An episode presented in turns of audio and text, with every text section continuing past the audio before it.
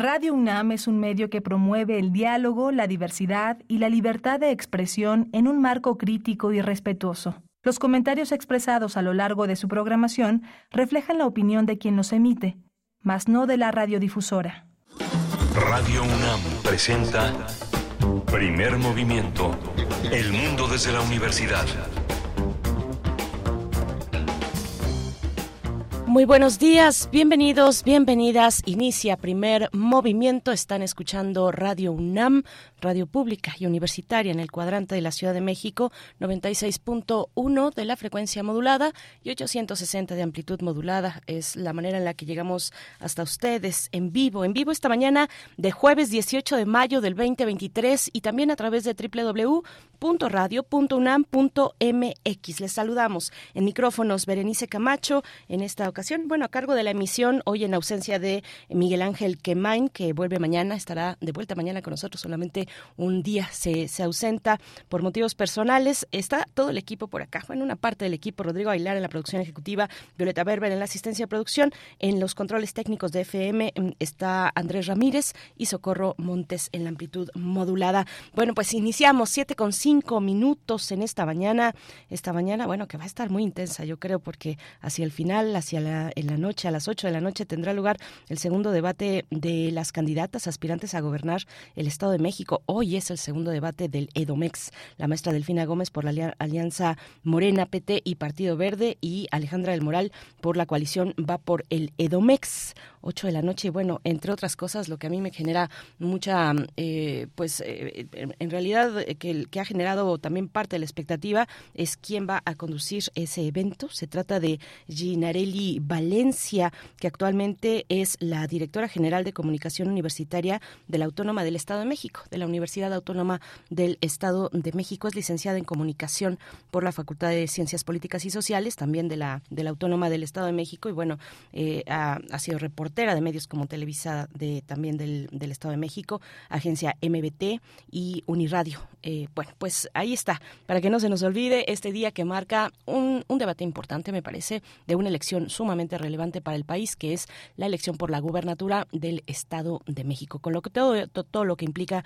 para el país y también para eh, la zona metropolitana del Valle de México. Así es que, bueno, pues iniciamos, iniciamos de esa manera Hoy que tendremos, vamos a hablar para empezar, vamos a conversar sobre un encuentro que se titula Afectos y Maternidades, la hormiga y el fruto. Es un encuentro que promueve Procine de la capital, Procine CDMX, y vamos a conversar con Claudia Loredo, responsable del área de censo, diagnóstico y seguimiento a cineclubes de Procine CDMX. Vamos a ver de qué se trata. Es un evento que tiene lugar, tendrá lugar el día de hoy a las 5 de la tarde en la Biblioteca de México, en el foro, foro polivalente Antonieta Rivas Mercado, y se presentan materiales muy interesantes con respecto a la maternidad y a los afectos. Así es que, bueno, vamos a tener en un momento más a Claudia Loredo con nosotros para, para conversar al respecto. Y también hoy jueves tenemos la participación de la doctora Gloria Delgado Inglada, astrofísica, comunicadora científica, que nos hablará en la sección de, astro, de Observatorio Astronómico de la astrónoma Cecilia Paine.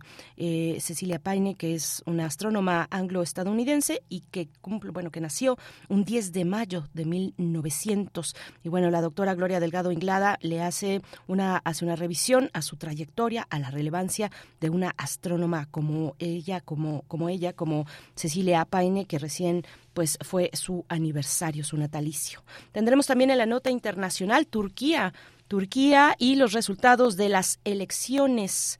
Se va a segunda vuelta electoral eh, el país, el país turco Vamos a conversar con Luis Guacuja, responsable del programa de estudios sobre la Unión Europea del posgrado de la UNAM, sobre lo que significa esta segunda vuelta en los eh, casi más de 20 años que Erdogan ha estado en el poder. Eh, en cada una de las elecciones que ha ganado, pues no le había tocado una segunda vuelta. Eso habla de del, del, movimiento político que se está dando al interior de Turquía y los detalles los tendremos con el doctor Luis Guacuja. En la nota del día vamos a conversar sobre los microsismos en la Ciudad de México, a qué se deben, cómo caracterizarlos, qué, eh, pues, qué explicaciones le damos a estos fenómenos que eh, pues, han sacudido, o al menos han sido perceptibles en las últimas semanas en la capital del país. Vamos a tener a un experto en el tema, el doctor Víctor Manuel Cruz Atienza. Él es doctor en sismología e investigador del Departamento de Sismología del Instituto de Geofísica de la UNAM. Viene también la poesía necesaria para iniciar la tercera hora y hoy jueves, jueves, qué rápido se me fue la semana. Díganos si a ustedes también, ahí están las redes sociales. Ya es jueves y tendremos los mundos posibles con el doctor Alberto Betancourt. Nos hablará de El sureste resiste, así titula su participación. La caravana El sureste resiste, testimonio de la destrucción provocada por el tren, militar y el ferrocarril transísmico. Vamos a conversar, eh, bueno, pues es la propuesta que nos hace el doctor Alberto Betancourt, quien es doctor en historia y profesor de la Facultad de Filosofía y Letras de la UNAM, donde coordina el Observatorio del G20. Y para el cierre, para el cierre en la sección de derechos humanos, cada 15 días la dedicamos a las infancias, niños, niñas y en nuestro país con Alicia Vargas Ayala, integrante del Consejo Directivo de la Redim, y hablaremos con ella del cuidado infantil.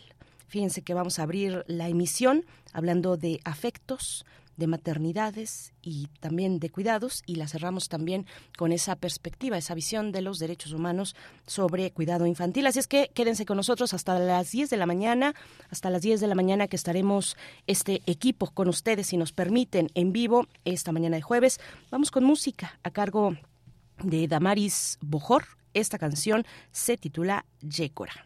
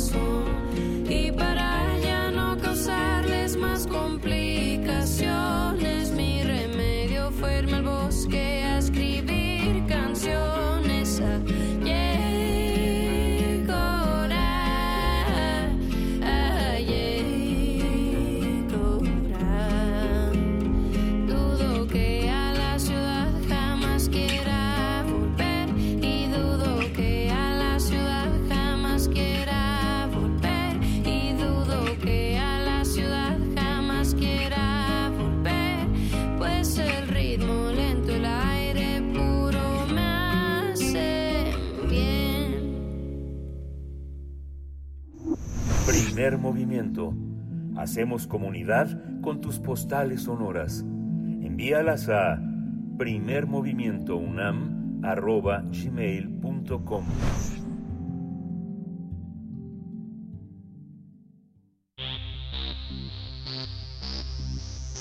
De festivales, ferias y más. Recomendaciones culturales. Los cuidados hacia la familia e hijos, así como las labores domésticas, son tareas que se suelen atribuir a las mujeres. Para hablar sobre estas temáticas, el Fideicomiso para la, Promoción y el Desarrollo del Cine Mexicano en la Ciudad de México, Procine CDMX, organiza el encuentro de afectos y maternidades, la hormiga y el fruto. En el marco de la celebración del Día de la Madre, se invita a mujeres, madres y al público en general a charlar en torno a diferentes conceptos relacionados con la maternidad, los roles sociales, la desigualdad de género y la violencia de género. En este evento se proyectará el documental El tiempo de la hormiga de Stephanie Brewster, que documenta las vivencias de 10 mujeres donde el trabajo de cuidados hacia sus seres queridos siempre está presente. Este evento invita también a reflexionar sobre estas situaciones que dan origen a la desigualdad social y de género, a limitar sus trayectorias, las trayectorias educativas y laborales de las mujeres en favor de otros. Asimismo, se presenta el libro de la periodista Daniela Rea titulado Fruto, que expone la desigualdad genérica eh, en el trabajo y también social a través de las historias de distintas mujeres cuidadoras y reflexiona sobre el vínculo entre cuidadora y la persona que es cuidada, así como el de las personas que participan.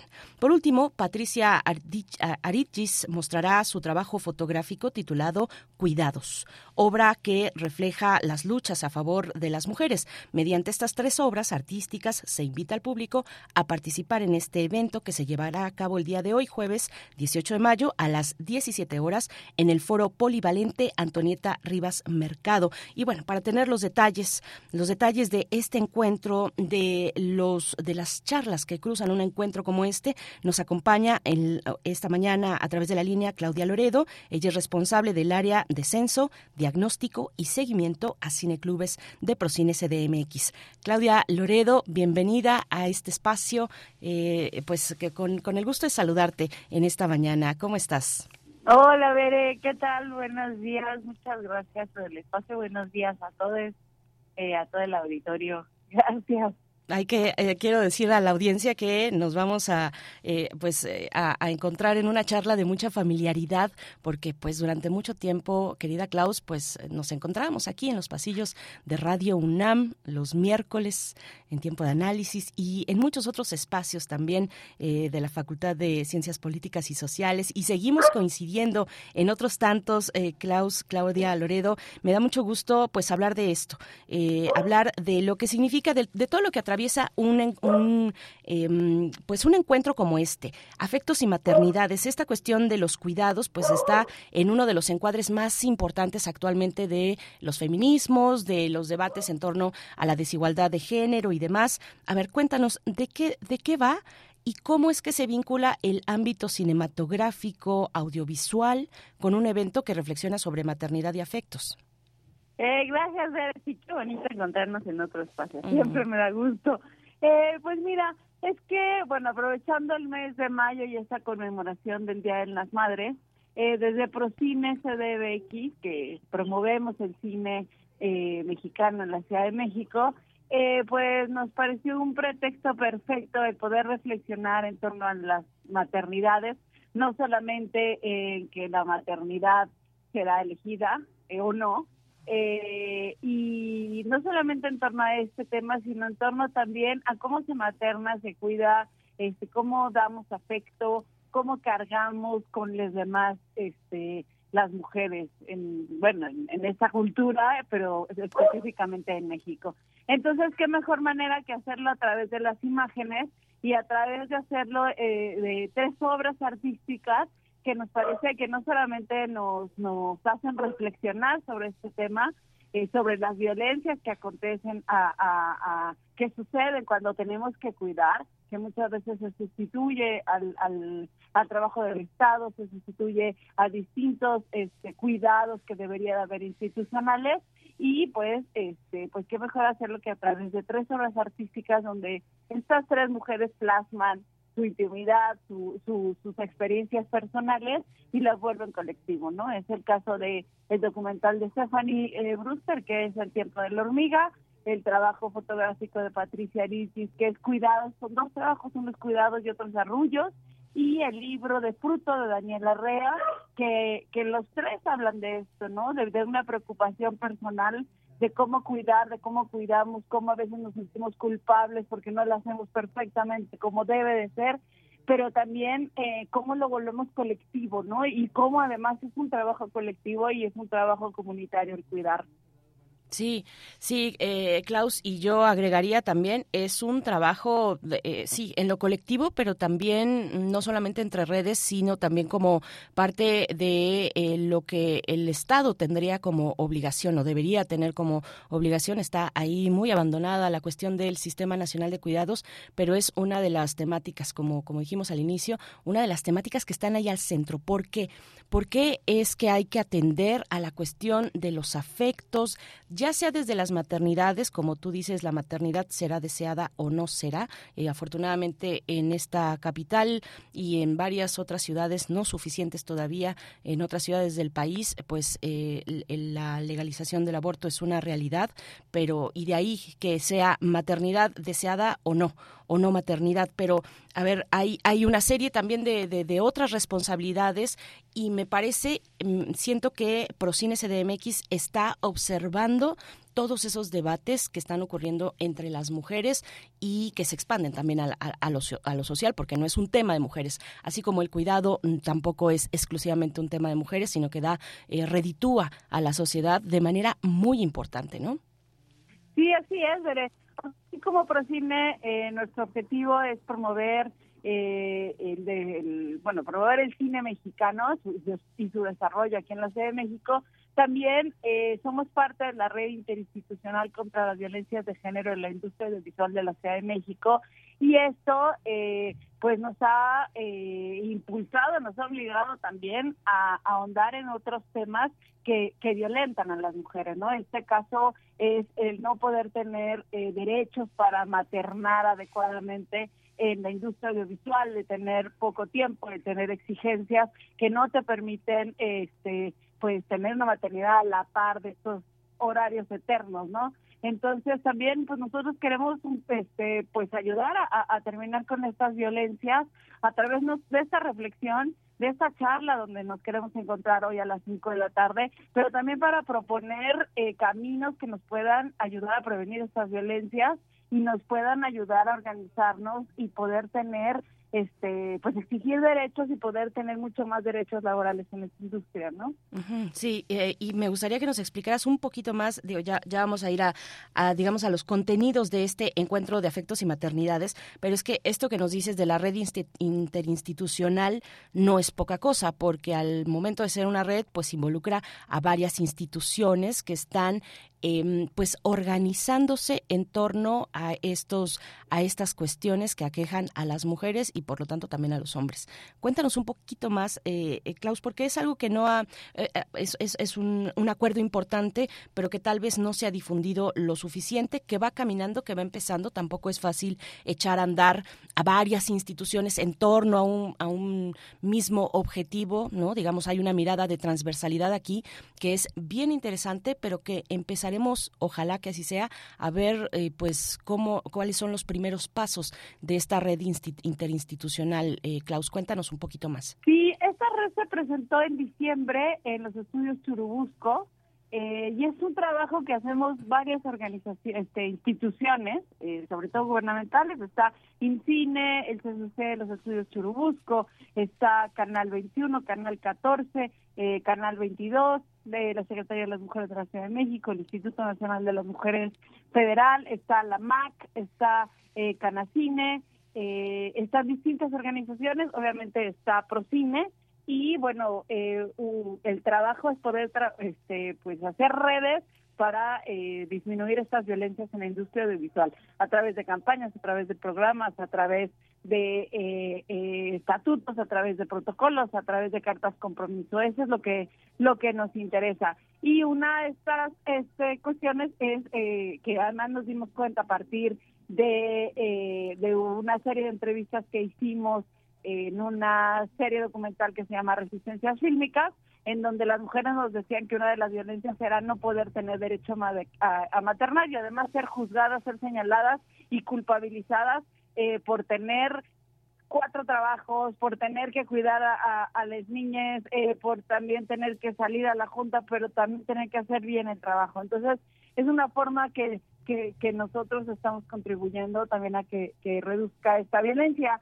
Y, y una de las de y bueno lo que va a pasar hoy en la tarde lo que me preguntabas a las 5 de la tarde en el foro polivalente de la biblioteca de México que está ahí en, el Metro Valderas vamos a ver este en una función especial vamos a ver el documental de Stephanie Brewster que se llama El tiempo de la hormiga que es sobre cuidados.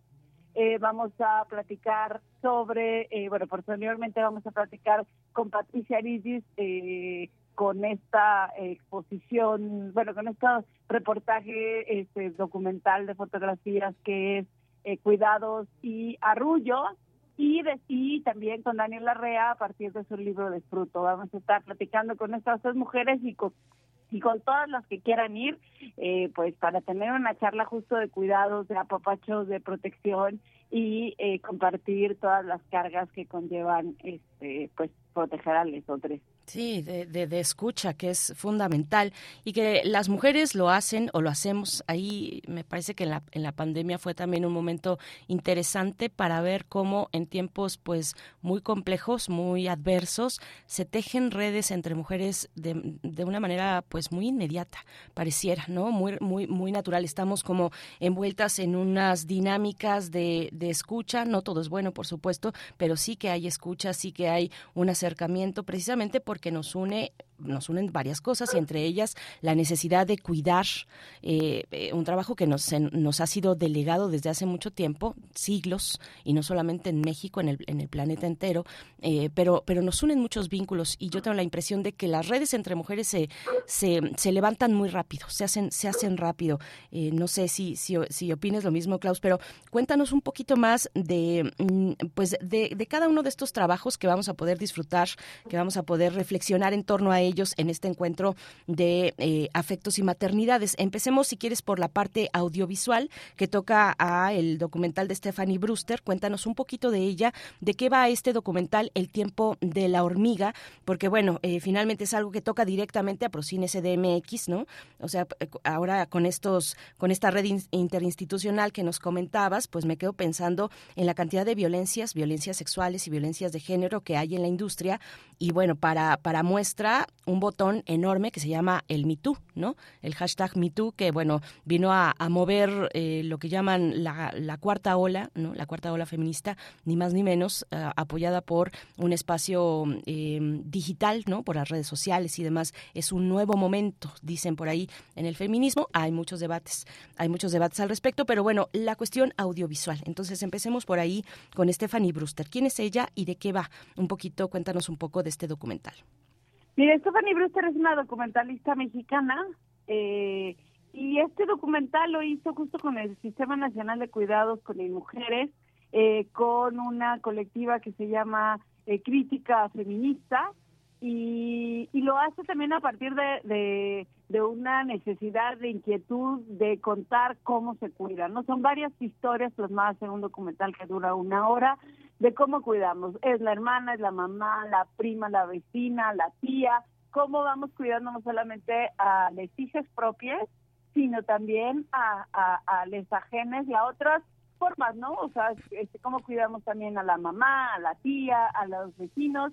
Y se engarza con el trabajo de Daniela Rea, porque eh, Fruto es un libro que surge a partir de la maternidad de Dani y, y, y, la mezcla, lo enreda con, lo, con entrevistas a mujeres que tienen desaparecidas a hijas e hijos, ¿no? Y entonces es como ellas cuentan cómo ha sido su vida como, como cuidadoras, este, los afectos que han tenido o los afectos que no han tenido, cómo han tenido que enfrentar las violencias, quién las ha, apapachado, quién ha, cargado con ellas, quién les ha, ha, querido y les ha dado cariño, ¿no? cómo es que han podido salir adelante. Y también Patti Erisis con estos dos trabajos de cuidados que hace de su madre, una persona también adulta mayor, eh, y eh, con una serie que hizo hace varios años de fotografías de mujeres que cuidan a las hijas de otras eh, como trabajo doméstico, en donde son quienes este, son responsables de estos niños, ¿no? Entonces la idea es, este, pues platicar, charlar con estas tres obras a partir de estas tres obras eh, vamos a, a, rifar tres libros de Daniela eh, para los que vayan. y, pues charlar con esto y poder tejer redes y hacer colectivos y poder escucharnos, como dices, Bere. Creo que escucharnos y saber que, que, hacemos un trabajo bueno, no solamente quienes decidieron ser madres biológicas, sino también quienes decidimos no ser madres, eh, pues maternamos muchas otras cosas, ¿no? y muchas más este, seres. Entonces creo que escucharnos es una manera de, de, de pues, de decir ahora que estamos juntas, ¿no? Por supuesto, sí, y, bueno, me, quedo pensando en esta parte también del libro de, de Daniela Arrea, porque en medio de todo lo que implica la maternidad, ¿no? Digamos, en lo general de los roles que han sido asignados a las mujeres y a los hombres también de proveedores, que también es una carga importante, en medio de todo ello, en México además, pues tenemos fenómenos que se cruzan con la violencia, como lo has dicho, como en el libro de Daniela Arrea, que les invitamos a que, que asistan esta tarde para que puedan eh, tener este, esta serie de conversaciones también, de ideas, de diálogos, de acercamientos, pero en medio de todo en México, pues hay madres que siguen buscando, que, que están buscando a sus hijos, a sus hijas, a sus hijes, y que, y que bueno, lo vimos el 10 de mayo, ¿no? En una protesta que ya se hace pues año con año, ¿no? De las cientos de miles de madres que eh, siguen buscando, de madres y de hermanas y de, de, hijas, casi siempre son mujeres, pero también hay hombres en esa lucha de búsqueda que siguen buscando a sus seres queridos, se atraviesan otras violencias, otras violencias o madres que exigen eh, la justicia por el feminicidio de su hija. Eh, cuéntanos un poco de, ello también desde la perspectiva pues que, estaremos mm, eh, pues compartiendo junto con Daniela Rea, que nos hables un poquito más de, de, ello, de qué has encontrado incluso, Klaus, desde la elaboración de, de materiales audiovisuales con respecto a a, esos, a esos elementos de la maternidad, ¿no? A esos cruces, pues, tan lamentables que, que, estamos experimentando en México. Pues sí, o sea, el, el, bueno, creo que esto que dices de, de otras formas de maternar y que además en este país con los más de 110 mil personas desaparecidas, el, el maternar a, a, las madres de les desaparecidos creo que se ha vuelto un, un, una, una colaboración, se ha vuelto una acción colectiva, ¿no? Creo que es una obligación del resto de la, de la sociedad y la ciudadanía, eh, pues dar la cara y, y, y apapachar y cuidar a estas mujeres que han perdido a sus hijos en una eh, pues una guerra descarnada, ¿no? Una violencia que nos ha atacado a todos. Entonces, bueno, es un poco lo que habla Daniela y la forma en que, que, se, se, enfrentan estas mujeres, ¿no? Y, y bueno, Daniela también es una documentalista, una gran documentalista, y, y, hemos visto además que, hay varios audiovisuales, por ejemplo, también está Huesera, que se va a presentar dentro de ocho días con la función de Procine, con la, presencia de la directora también, este, eh, cómo se materna, distintas formas de maternar, qué significa maternar. Y nosotros, como te decía, en Resistencias Fílmicas eh, hicimos eh, un capítulo que se llama Derecho a Maternar y es la entrevista a varias mujeres de la industria audiovisual que nos cuentan cómo cómo cuidamos y a la misma a la misma vez hacemos cine con horarios extenuantes, con horario, con tiempos, con exigencias que no te permiten estar como se manda socialmente al 100% con este les niñas. Yo creo que hay unos trabajos increíbles, hay hay una forma, o sea, hay una historia de, de cómo se plasma la maternidad en el cine, eh, desde de,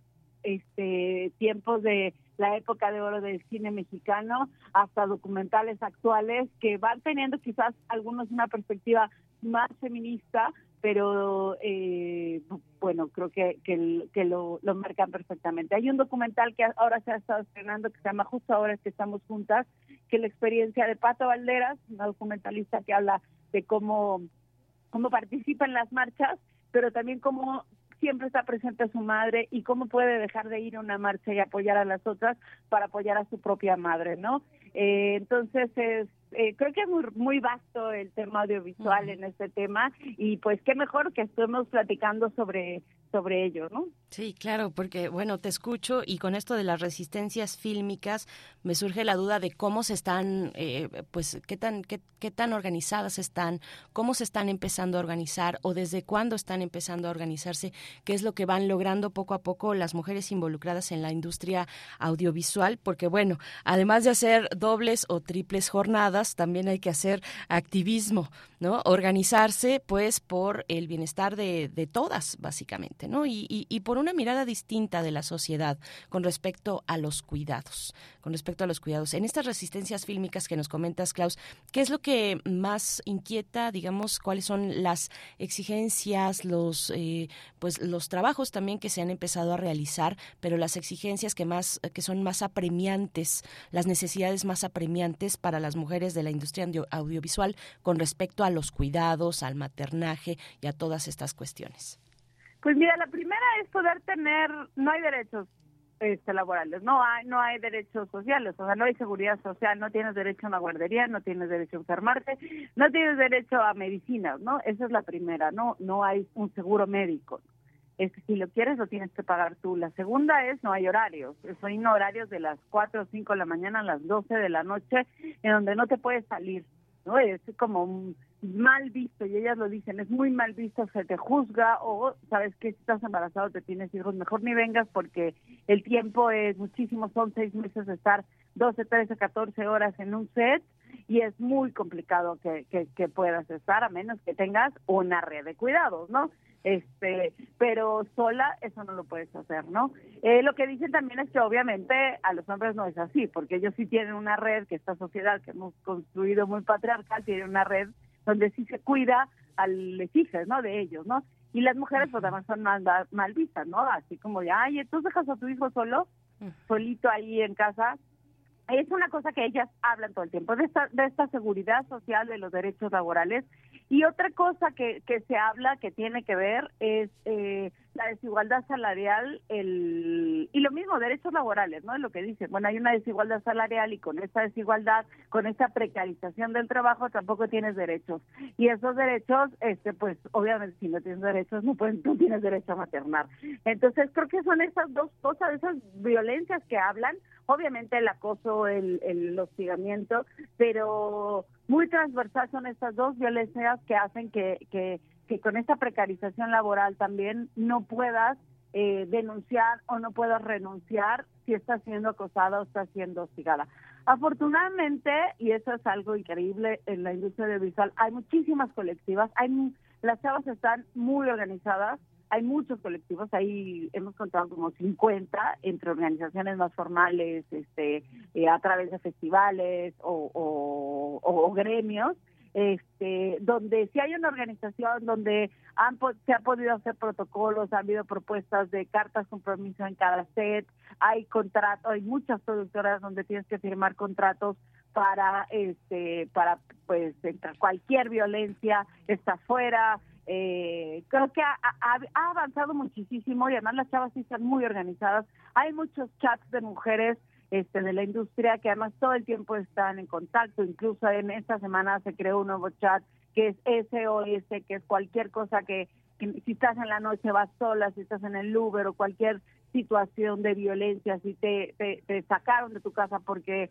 el novio o la pareja te está este, violentando, está ahí la red. Y creo que eso eh, además de hacer un trabajo efectivo de prevenir la violencia, creo que es un trabajo de cuidados y volvemos a lo mismo, es cuidarnos y en estas colectividades, en estas sororidades, creo que eso es algo que, que creo que me parece que es un triunfo del, del movimiento feminista, el cuidar a nosotros, ¿no? El cuidar a, a, el cuidarnos entre nosotras, el, el sí asumir el mis amigas son quien me cuidan, porque es cierto, este, creo que eso hace que pues tengamos mucho más derechos y podamos exigir también este más derechos, ¿no?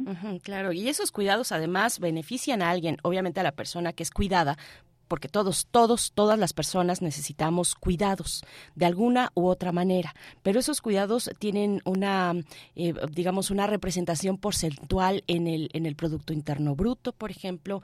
Esos cuidados hacen que eh, las y los trabajadores, les trabajadores, vayan a sus lugares de trabajo, rindan sean productivos y finalmente generen ganancias también. O sea, hay una mirada más allá de lo personal que, que trasciende, digamos, una mirada que trasciende lo personal y que llega al campo de la economía, al campo de las ganancias, al campo de, eh, pues, de incluso de los patrones, ¿no? Que se benefician con eh, trabajadores, con trabajadoras en, en óptimas condiciones, que tienen en casa comida o que llevan comida a sus trabajos, ¿no? Vaya, hay una serie de cuestiones ahí que va que van incluso más allá o, distinto o, en espacios distintos a niveles distintos o a todos niveles incluso más allá de la cuestión doméstica porque luego pues nos quedamos en esa idea de bueno pues eso es lo que lo que pasa en las casas no y cada quien se arregla en su casa y cada quien eh, y, pues ella es la mamá y que se arregle no ahorita que, que mencionabas esto de oye y tú también dejas a y, y tú dejas a tu hijo solo ahí en la casa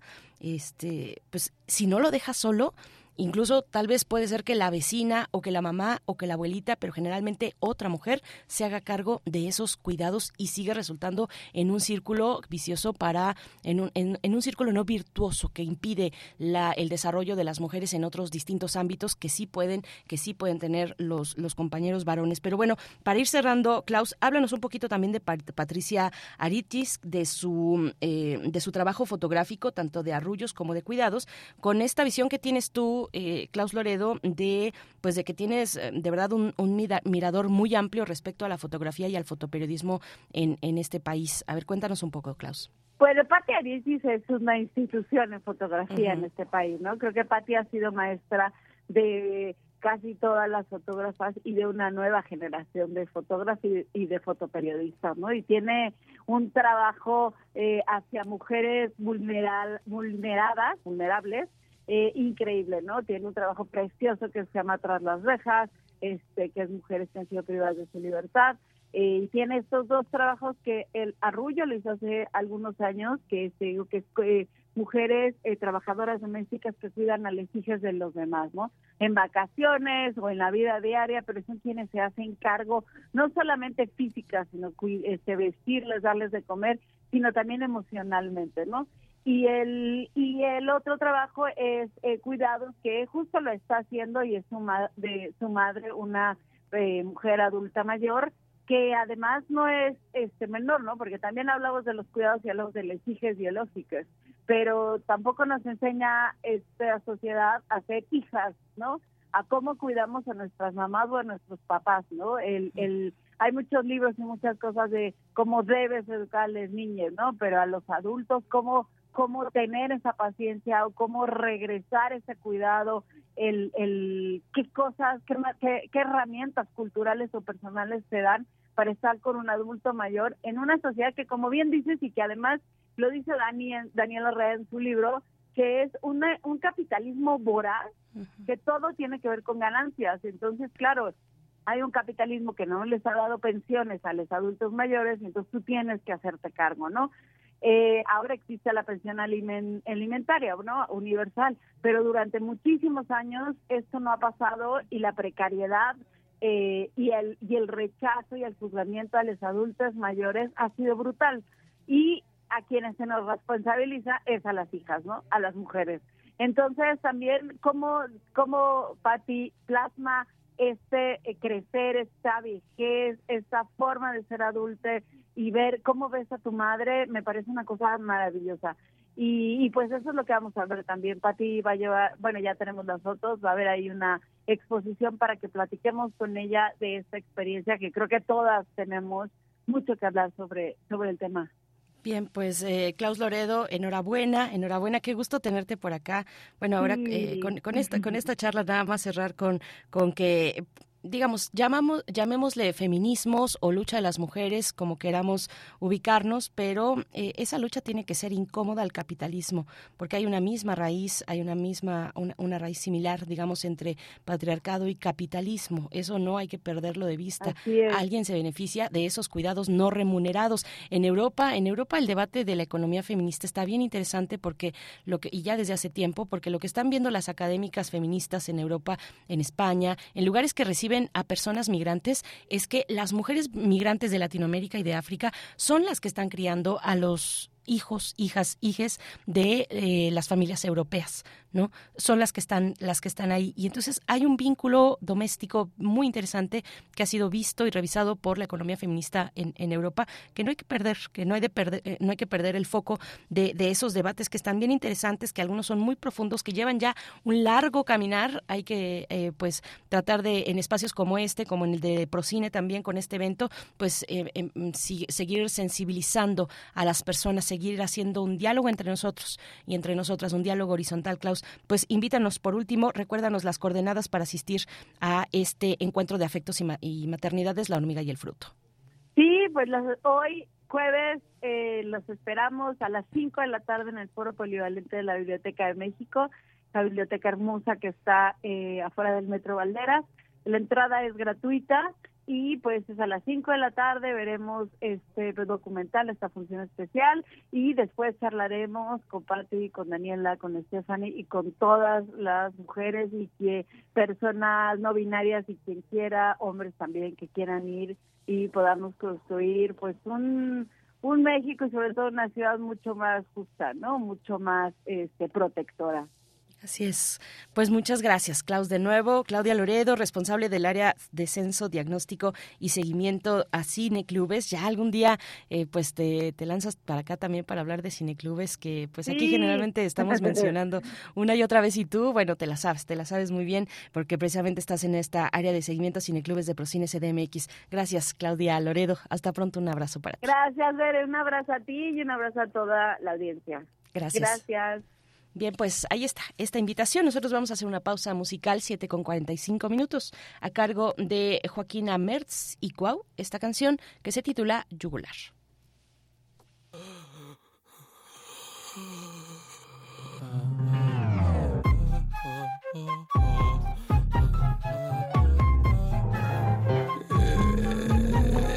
Es mi yugular, no me importan sus billetes. Mejor que saquen el cohete. Hay tanta gente que la cago en el retrete. Hay tanto gente que, yeah, es mi yugular. No me importan sus billetes, me quieren joder. Mejor que saquen el cohete. Hay tanta gente que la cago en el retrete.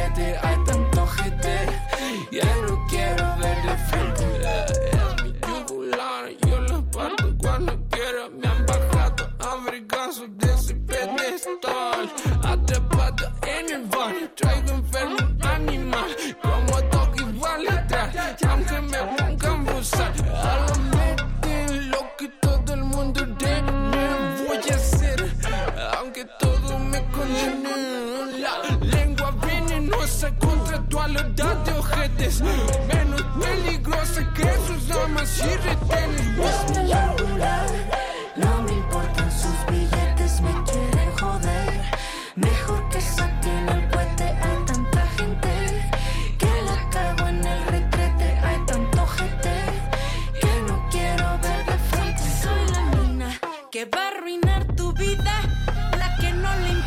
Estar desnuda o vestida. Mi cuerpo es mía, con curva y prohibida, con grasa y celulitis revolucionaria, con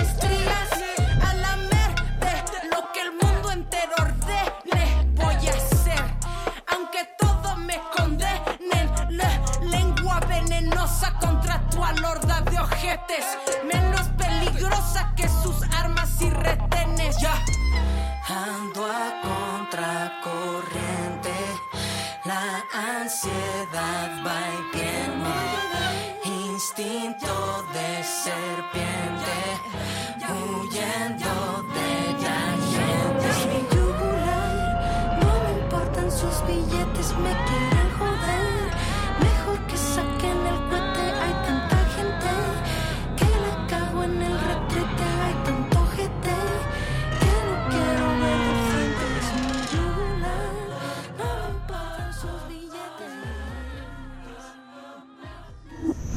Primer movimiento. Hacemos comunidad con tus postales sonoras. Envíalas a primermovimientounam.gmail.com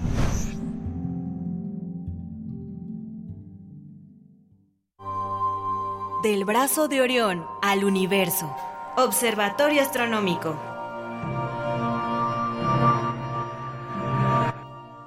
Y en esta mañana de jueves ya nos acompaña la doctora Gloria Delgado Iglada, astrofísica, comunicadora científica, con una fecha que festejar, que, celebrar y que reflexionar también en torno a la trayectoria, al legado de la astrónoma anglo-estadounidense eh, Cecilia Paine Payne. A ver, ya nos dirá la doctora Gloria Delgado. ¿Cómo estás, querida doctora? Bienvenida a Primer Movimiento. Hola, muy buenos días, Berenice. Buenos días para ti. Pues, eh, pues cuéntanos, por favor, cuéntanos, ¿quién es esta mujer, esta astrónoma? Sí, pues tampoco, yo diría Cecilia Payne, pero tampoco estoy segura y con esos apellidos nunca estamos seguros. Sí. De hecho, ella es Cecilia Payne Gaposchkin. Ahora al final veremos por qué. Mm. Y justo hoy, en lugar de traerles una noticia astronómica de actualidad, pues lo que quiero es acercarles a la figura de esta astrónoma, que nació en Inglaterra un 10 de mayo de 1900 y murió en Estados Unidos en 1979. Desde que ella era pequeña, tuvo un gran interés por la ciencia y en particular por la astronomía. Y es por eso que se decidió a estudiar física en la Universidad de Cambridge, pero llegó un momento cuando estaba estudiando en que ya no podía avanzar, ya no podía especializarse más porque era una mujer. Podía estudiar, pero no podía obtener un título oficial. Entonces se graduó con honores y tomó la decisión de irse a Estados Unidos para poder realizar así un doctorado. Y ella estaba trabajando sobre estrellas, entonces ese trabajo le pareció muy interesante a un científico ahí en Estados Unidos, Harlow Shapley, un astrónomo, que de hecho era el director del observatorio en aquella época, y ese interés provocó que quisiera trabajar con ella y entonces bajo su tutela, pues Cecilia realizó un proyecto de investigación sobre atmósferas estelares Gracias a este trabajo, pues pudo obtener el, el doctorado en 1925. Ella estuvo trabajando muchísimo tiempo en Harvard, pero no tuvo un puesto oficial hasta el año 1956. Creo que es algo que hay que mencionar. Mientras trabajaba con Shapley, el presidente de la Universidad de Harvard en ese entonces, Abbott Lowell, que curiosamente era hermano de un astrónomo, Percival Lowell, pues bueno, él dijo que ella nunca ascendería a una cátedra mientras él estuviera vivo. Y efectivamente así fue. Eh, fue hasta que llegó el siguiente presidente de, la universidad con el que tuvo Cecilia su primer puesto oficial cuando tenía ya 38 años y después de que hubiera ocurrido lo que voy a contar un poquito más adelante. Y para que se sorprendan aún más, con 56 años es cuando se convirtió finalmente en la primera profesora de astronomía y unos años después fue la primera mujer que dirigió un departamento, el de astronomía de, esta universidad. Según cuenta la curadora del Museo de Ciencias de Londres, a Cecilia se le pagaba menos que a sus colegas hombres y esto es algo que, bueno, lamentablemente todavía sucede en algunos trabajos y algunos ambientes. Pero bueno, por suerte para la astronomía, nada de todo esto fue un impedimento para que la astrónoma pues realizara su investigación, además diera clases, formara nuevas generaciones de astrónomos y astrónomas y bueno, finalmente ella se retiró con 66 años. Y esto es un poco el, resumen a grandes rasgos de su vida y ahora sí me gustaría entrar un poco en materia, hablar sobre su aspecto profesional. En, en el trabajo que realizó de doctorado, Cecilia lo que propuso es que las estrellas están hechas principalmente de hidrógeno y helio quizás algunos de ustedes que nos escuchan a menudo y que son aficionados a la astronomía, pues no les sorprenda esto. Es algo que ya sabemos, que la mayor parte de las estrellas es hidrógeno y helio. Pero en ese entonces, cuando Cecilia lo dijo, esta afirmación iba en contra de lo que se pensaba. Lo que se creía es que las estrellas estaban tenían una composición muy parecida a la de la Tierra, es decir, pues que básicamente estaban hechas de elementos como el hierro y como el níquel, elementos pesados. Entonces, esta propuesta de Cecilia suponía una ruptura muy importante, drástica, dramática, con lo que se creía en ese momento y, de hecho, muchísimas personas rechazaron esta idea de Cecilia Payne. La propuesta de Cecilia no era algo que se le hubiera ocurrido sin más, sino que estaba basada en el análisis que había hecho de espectros estelares. Es decir, lo que ella hizo es estudiar el espectro de diferentes estrellas un espectro de una estrella se obtiene cuando la luz de esa estrella se recolecta usando un telescopio y se hace pasar por un instrumento, un espectrógrafo, que la descompone en muchos colores. la forma que tiene esa luz descompuesta, ese espectro, los colores específicos que se ven, nos indican qué elementos forman parte de la atmósfera de esa estrella. Pero esto que estoy contando es lo que sabemos ahora, gracias al trabajo de muchas personas, entre ellas Cecilia Payne. En ese momento, lo que Cecilia hizo es comparar la luz de las estrellas, los espectros estelares, con espectros que se habían obtenido en el laboratorio de algunos elementos químicos. Por ejemplo, en el laboratorio se tiene hidrógeno, nitrógeno o algunos otros elementos. Sobre estos elementos se hace incidir luz y, como consecuencia, se forma un espectro muy concreto. Entonces, de forma muy acertada, lo que hizo Cecilia es comparar estos espectros teóricos de varios elementos que se conocían por el trabajo en el laboratorio con lo que ella observaba en las estrellas. Y si en algún caso coincidían, pues esto debía de ser porque ese elemento estaba en la luz recibida de la estrella y por tanto debía estar en la atmósfera de esa estrella. Al hacer esa comparación, ella encontró que las estrellas estaban compuestas básicamente de hidrógeno y de helio y no tanto de elementos más pesados como el hierro y el níquel. Su hallazgo, como ya dije, eh, fue tan rompedor incluso hubo un astrónomo, Henry Norris Russell, que le recomendó quitar de la tesis esta afirmación porque con palabras textuales era claramente imposible lo que estaba diciendo. Ella finalmente se decidió a dejar esta afirmación, pero añadió una notita que en la tesis que decía que probablemente estaba equivocada. Quizás lo hizo porque dudaba de sí misma o quizás lo hizo porque pues no quería afectar su reputación o tener problemas en el futuro de no conseguir trabajo, ¿no? Pero bueno, quizás a esto lo conocemos un poco ahora con el síndrome del impostor o impostora, ¿no? Cuatro años después de esto, curiosamente o no, ese mismo astrónomo que le había dicho que quitara ese comentario de la tesis llegó de una forma independiente y, y claramente motivado por el trabajo de Cecilia a las mismas conclusiones. Y en esta ocasión parece ser que su trabajo, sus conclusiones, las de él, sí que fueron aceptadas por la comunidad muchísimo más rápido e incluso él en su trabajo, en su artículo, mencionaba y daba crédito a las ideas de Cecilia y esto hizo también que sus, las ideas de Cecilia Payne fueran finalmente aceptadas.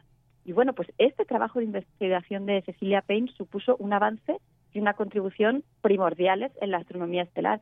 Fue una norma, una nueva forma de pensar sobre la evolución de las estrellas y del propio universo. Y les recuerdo, no para que nos sintamos mal, pero bueno, ella tenía tan solo 25 años cuando revolucionó de esta manera la astronomía. Y bueno, por cierto, después, eh, mucho más recientemente, la tesis de Cecilia Payne ha sido calificada como la más brillante jamás escrita en astronomía y de hecho se publicó un libro a partir de ella. Así que con, los años finalmente se le fue dando la razón por, por suerte o por justicia, ¿no? Y bueno, por si fuera poco, pues Cecilia también realizó aportes importantes en otros campos de la astronomía, como el de las estrellas variables y las novas. Les recuerdo que las novas son eventos explosivos que suceden en sistemas binarios de dos estrellas. Hay un aumento del brillo de repente a causa de que hay un material que está siendo capturado por una estrella proveniente de la otra estrella. Y bueno, pues Cecilia estudió los espectros de estas novas y encontró también que había líneas de elementos como hidrógeno y helio. También estudió sobre los procesos físicos que estaban ahí involucrados en estos eventos de nova y estudió la variación del brillo, entre otras cosas. Y ya casi para terminar les quiero compartir algunas curiosidades que he encontrado al, leer sobre ella, sobre Cecilia. A esta astrónoma se la conoce, como ya dije, como Cecilia Payne y también como Cecilia Payne Gaposhkin. Y esto es porque se casó con un astrónomo ruso, Sergei Gaposhkin, y entonces ella decidió conservar su apellido paterno, Payne, pero añadir el de su esposo usando un guion, y entonces así podía usar ambos, y bueno, pueden encontrar sus publicaciones científicas hasta 1934 como Cecilia Payne y ya después como Cecilia Payne Gaposkin una vez que, se que se casó. Y de hecho, ellos dos tienen el matrimonio varios artículos sobre novas en los que están trabajando pues juntos. Otra curiosidad es que tuvo tres hijos, dos hombres y una mujer, o sea, tenía tiempo para todo, y todos estudiaron carreras muy interesantes, aunque no astronomía, hay un historiador medieval, otro computólogo y otra antropóloga. Y por cierto, pues ella escribió muchísimos artículos científicos, también varios libros de astronomía general y estelar. Si hay personas que nos estén escuchando que les apasiona la astronomía, pues igual pueden buscar algunos de estos libros. Y también hay muchísimos libros sobre su vida, su carrera, eh, su ciencia, ¿no? Porque pues, es muy, muy interesante. Y, y, ya para terminar, quisiera aprovechar algunas frases que se le atribuyen a Cecilia Payne ella parece que mencionó en una ocasión que más allá de su trabajo rompedor, su verdadera rebelión estaba en contra de ser pensada y tratada como inferior. Y en otra ocasión, hablando sobre sus propias dudas acerca de sus hallazgos científicos, ella comentó, tuve la culpa de no haber insistido en lo que yo creía. Y aconsejó a los más jóvenes, aunque no sirve para todos, si estás seguro, defiende tu postura. Así que, bueno, esto es lo que les quería contar hoy sobre Cecilia Payne Gaposchkin.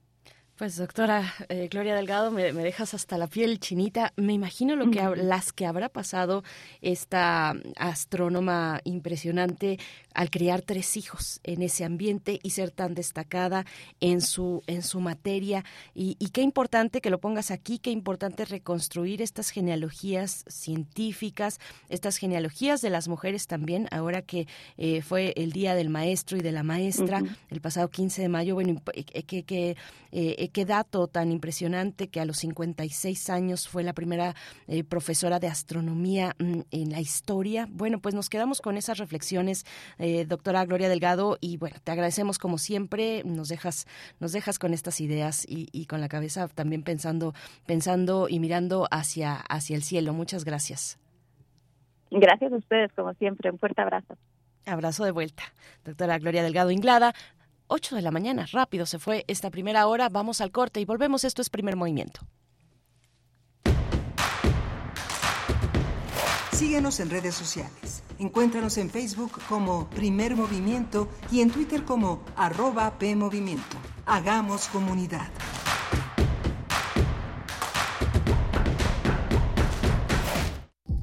96.1 de frecuencia modulada.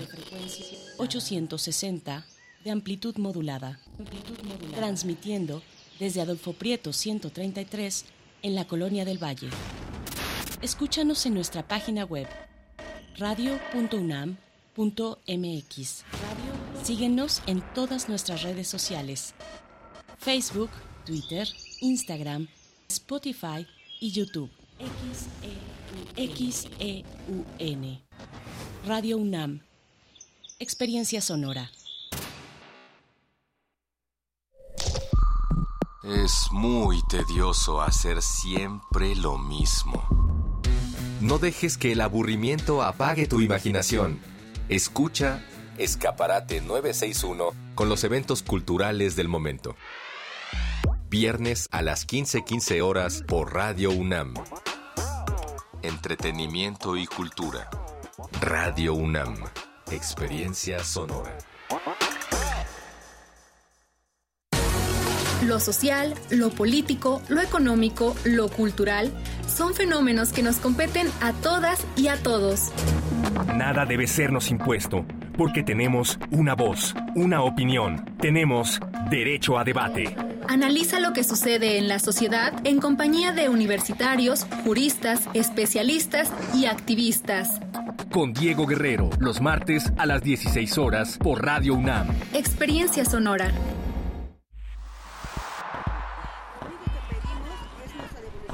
Un mundo raro. Posverdad, voz pandemia y voz patriarcado. Una producción de Radio UNAM y la Unidad de Investigaciones Periodísticas de Cultura UNAM. Lunes, 12 del día. 96.1 FM. Experiencia sonora. ¿Por qué es valioso actualizar tu INE cuando te cambiaste de domicilio? porque con ello puedo tomar decisiones para mi colonia. Para estar vigente a la hora de votar. Porque ahora yo vivo aquí y pertenezco ahora a este lugar. Porque podemos formar parte de las elecciones en nuestra colonia. Si te cambiaste de casa, avísale al INE y sé parte de quienes toman las decisiones en tu nueva comunidad. Haz tu cita en INETEL 804-33-2000 o en INE.mx. INE. La realidad virtual llegó a Universum. Conoce Inmersión Salvaje, una experiencia que te transporta a nuevos ecosistemas con una tecnología única. Te esperamos en Imaginare, el nuevo espacio en la explanada del Museo Universum. Visita boletos.universum.unam.mx boletos.universum.unam.mx y explora el mundo salvaje en realidad virtual.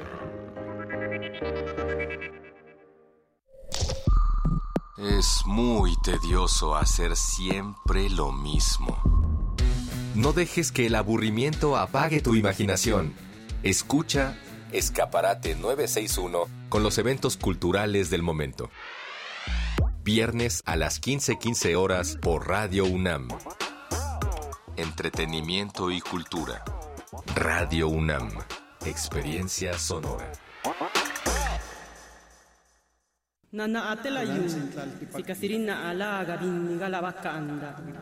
Deja que las voces pluriculturales invadan tus oídos. Calme Cali. Séptima temporada. Todos los jueves a las 10 horas por el 96.1 de FM. Retransmisión domingos 15.30 horas. Calme Cali. Una coproducción del Programa Universitario de Estudios de la Diversidad Cultural e Interculturalidad de la UNAM y Radio UNAM. Experiencia sonora. Encuentra la música de primer movimiento día a día en el Spotify de Radio UNAM y agréganos a tus favoritos.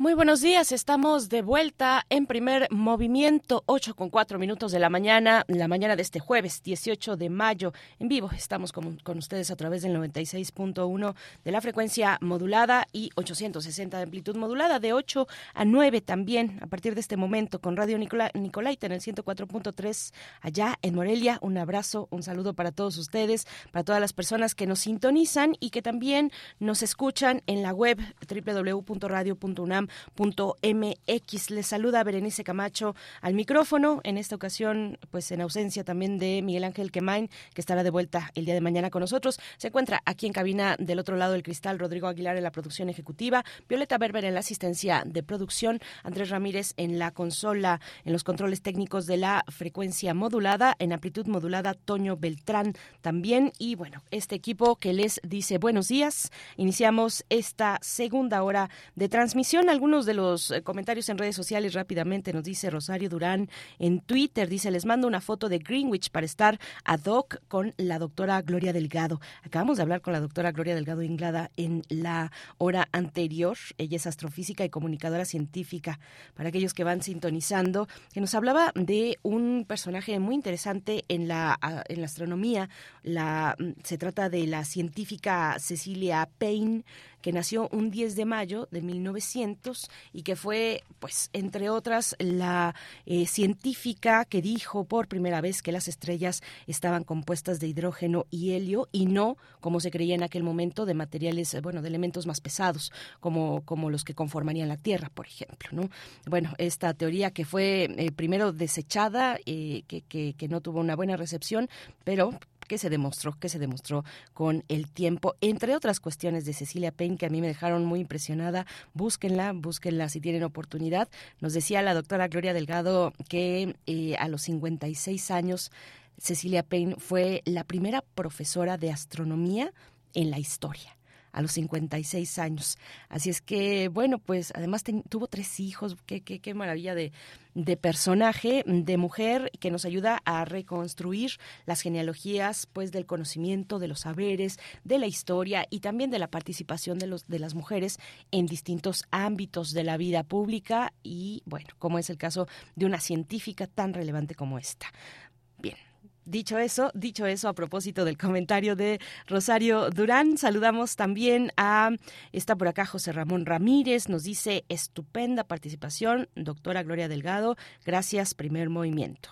Nos dice igualmente Edel Jiménez, bien interesante lo del cuidado a las personas adultas mayores, la discriminación y el olvido por parte de una sociedad capitalista. Bueno, Edel, Jiménez, gracias. Sí, y en, y en Europa es todo un tema, todo un tema con una población envejecida o que va envejeciendo rápidamente eh, con poca población joven, fuerte, que eh, pueda asumir ciertas tareas, pues es, es un tema, es un tema importante, es un tema importante también en, por ejemplo, en Inglaterra, donde hay un servicio de cuidados de personas adultas mayores, pero que, mm, digo, más allá de la efectividad y del modelo que, podríamos revisar ya en otra ocasión con más detenimiento, sí se han reportado abusos, por ejemplo, abusos físicos eh, de, cuidadoras, de personas cuidadoras hacia adultas mayores, personas adultas mayores. Bueno, Edel Jiménez, muchas gracias por tu comentario. También Rosario Durán dice, buenos días desde Metepec, La Tlanchana. Ay, qué, qué maravilla, eh, Rosario, tu, la fotografía que nos compartes. R. Guillermo dice que qué fea canción pusimos hace un momento, que por qué, que, que, hay que decirle al, al, programador, bueno, en este caso programadora, es la, la producción de primer movimiento. Yo creo que tuvo mucho punch para, mucho empuje, mucha fuerza para la charla que tuvimos con Claudia Loredo sobre precisamente la cuestión de los afectos, de los cuidados y de las maternidades. Bueno, pues por delante eh, temas importantes, e interesantes. Vamos a hablar en un momento más en la nota internacional. Hablaremos de Turquía. Turquía y los resultados de las elecciones. Turquía se va a una segunda vuelta electoral después de mucho tiempo que eh, el, el presidente Erdogan pues no había tenido necesidad en las elecciones en las que se ha presentado de irse a una segunda vuelta. En primera arrasaba y ganaba todo.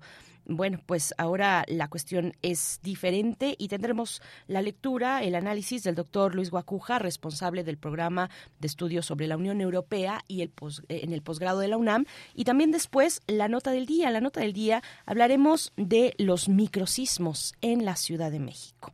Si ustedes tienen alguna duda, si quieren eh, que compartamos algún comentario con el especialista que nos va a acompañar, pues es buen momento para que se acerquen a redes sociales y nos digan eh, cuáles son esas dudas. Hay también muchos mitos, muchos eh, malentendidos eh, o lecturas equivocadas, erróneas con respecto a los microsismos.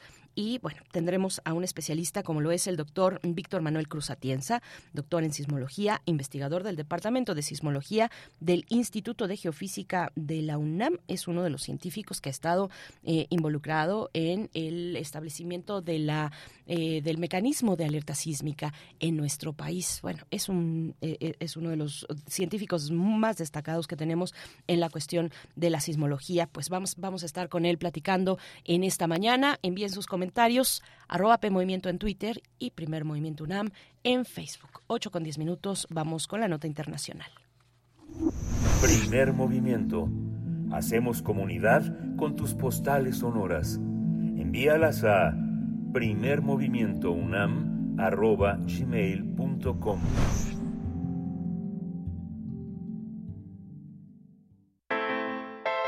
Nota Internacional. Desde 1994, cuando ascendió por primera vez al poder como alcalde, el ahora presidente de Turquía, Recep Tayyip Erdogan, nunca había estado a punto de perder una elección. Sin embargo, en las elecciones presidenciales y legislativas del pasado fin de semana, Erdogan perdió la mayoría absoluta en la primera vuelta, aunque logró obtener un resultado mejor de lo esperado, pues los últimos sondeos lo situaban en amplia, en una buena desventaja. Con una ligera delantera, el mandatario recabó el 49.4% de los votos, mientras que Kalish eh, Darolu, Kalish su principal oponente, un 44.95%. Frente a estos resultados, el presidente de la Comisión Electoral, Ahmed Jenner, indicó que ninguno de los candidatos logró superar el 50% de los votos, por lo que habrá una segunda vuelta.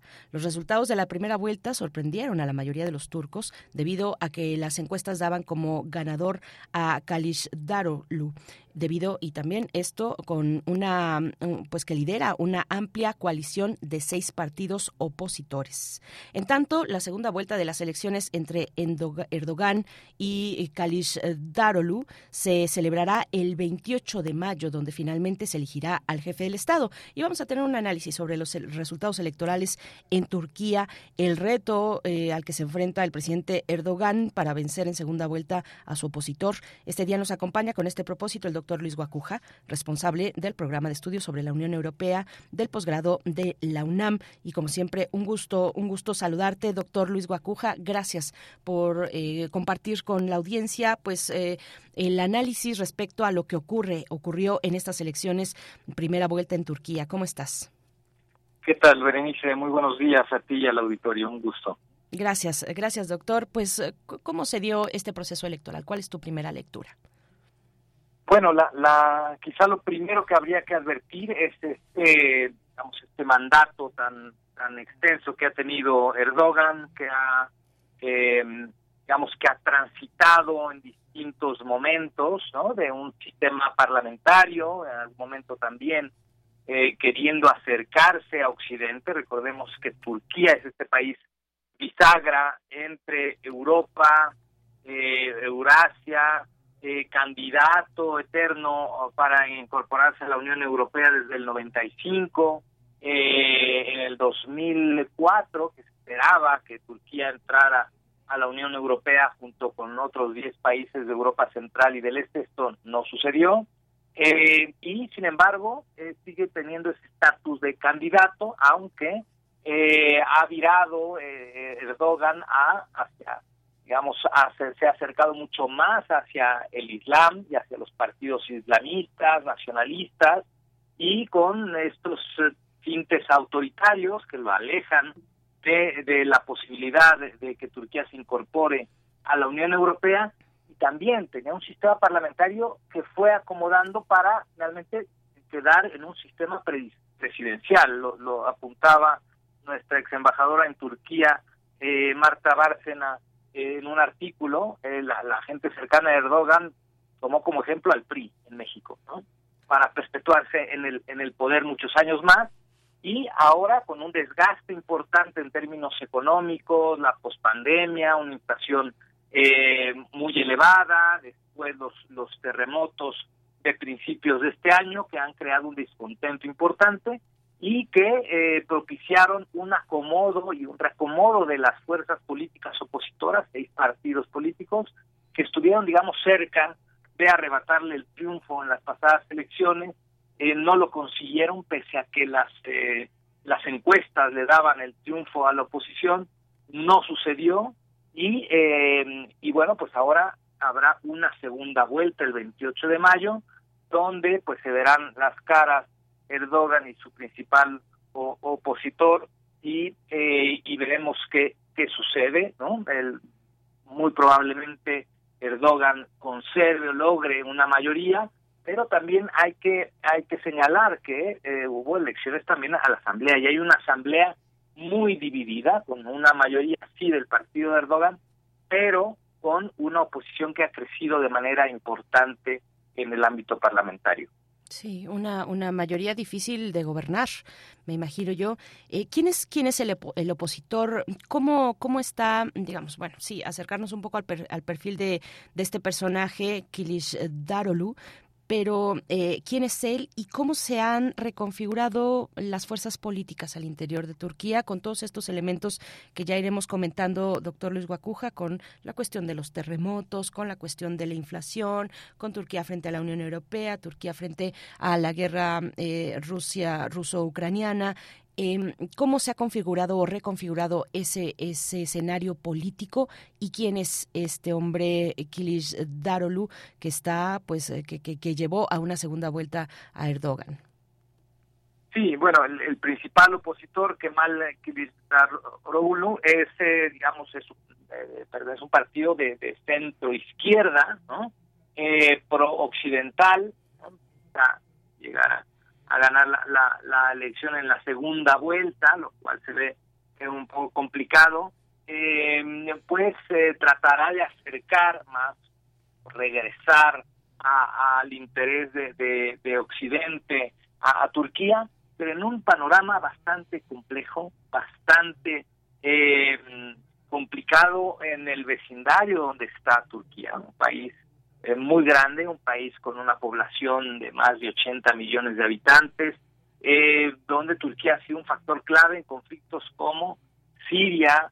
Eh, vemos que también tiene un papel importante de cara al conflicto en, en Ucrania por el tema del, del, paso de los granos, por el Mar Negro, eh, pero también ha, ha sido el país que, que, ha podido sentar a las partes en conflicto entre Rusia y, y Ucrania para eh, tratar de llegar a algún algún acuerdo eh, no, no lo ha conseguido pero ha, tenido esa virtud que no ha tenido eh, la Unión Europea por ejemplo de, de acercar a, a, a, las partes eh, en este en este conflicto y que quizá algunas cosas no cambien demasiado aun cuando la oposición llegare a, ganar.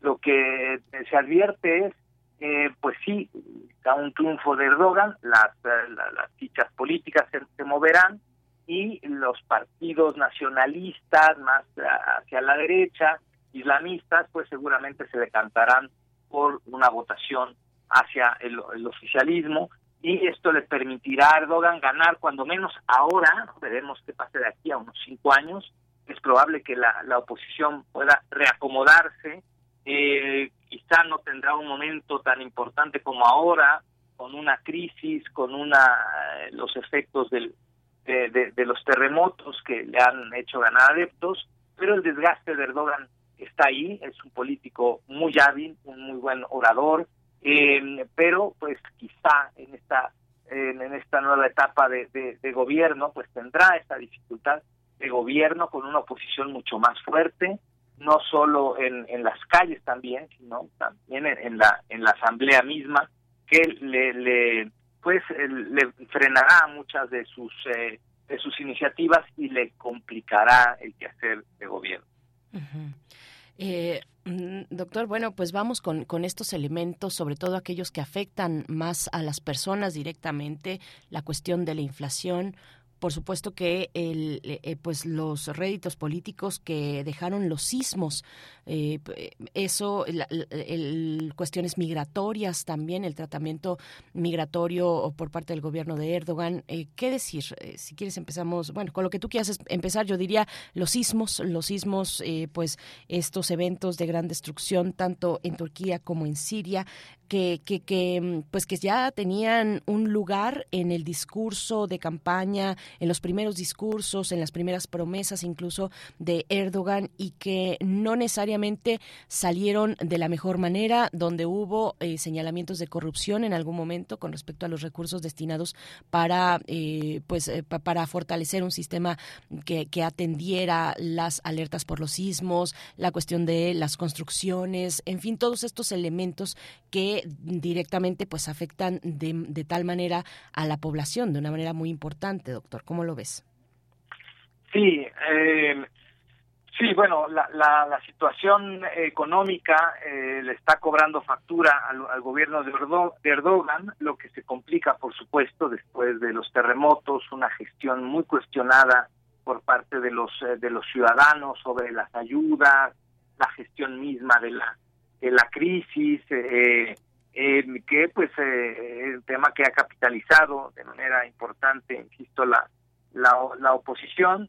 Y mientras pues este gobierno que ha, virado hacia el autoritarismo, se ha alejado de Occidente, ha acusado a Estados Unidos de intervencionismo, ha controlado los medios de comunicación, pero con todo y esto también eh, hay que decirlo, Turquía es un país con una posición estratégica eh, muy importante eh, del lado asiático, del lado occidental, eh, del, digamos, el paso del, del, Mar Negro, pero también es Turquía quien recibe a muchos refugiados, que digamos de alguna manera le hace favor a Europa como tercer país seguro, nos suena familiar, ¿no? Y, este, y, y, recibe una buena cantidad, digamos, de, de migrantes, contiene esa migración que se dirige a Europa, es un país miembro de la OTAN, recordemos que además es quien ha vetado la entrada de, de, Suecia a la OTAN eh, y, pues eh, jugará un papel importante eh, y juega un papel muy importante en, la OTAN en temas de, de, seguridad. El ejército turco tiene una presencia más allá de los gobiernos, incluso estos intentos de golpe de Estado que ha habido en años pasados. Bueno, pues Occidente sabe que el ejército turco está ahí, que es un ejército sólido, que es un ejército eh, laico, que es un ejército eh, que necesita, Europa necesita a, Turquía, ¿no?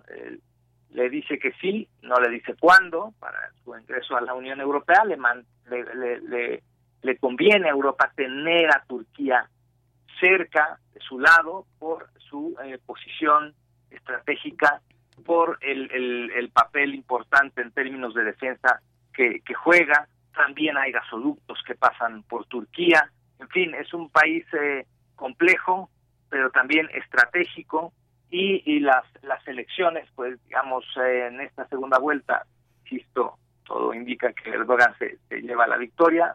Un cambio por ahora se ve complicado, no imposible, pero quizá en algunos años sí veremos un cambio eh, que se vaya cocinando a, fuego lento en este tiempo mientras la, la oposición logra eh, también eh, solidificarse en, en, un, en un proyecto común y el desgaste propio ya de más de 20 años de gobierno de Erdogan que también le podrá pasar factura. Claro, que eh, ese, ese, ese punto muy interesante, doctor, eh, ¿cómo, cómo, cómo ves los cuadros? Eh, pues ya es mucho tiempo, como dices, más de 20 años de un personaje como este, eh, con una posición privilegiada, un país con una posición privilegiada, que juega, que juega bien un juego también en múltiples pistas con respecto a la Unión Europea, con respecto a Rusia, con respecto a también pues la región con, con los países eh, árabes, ¿no? Eh,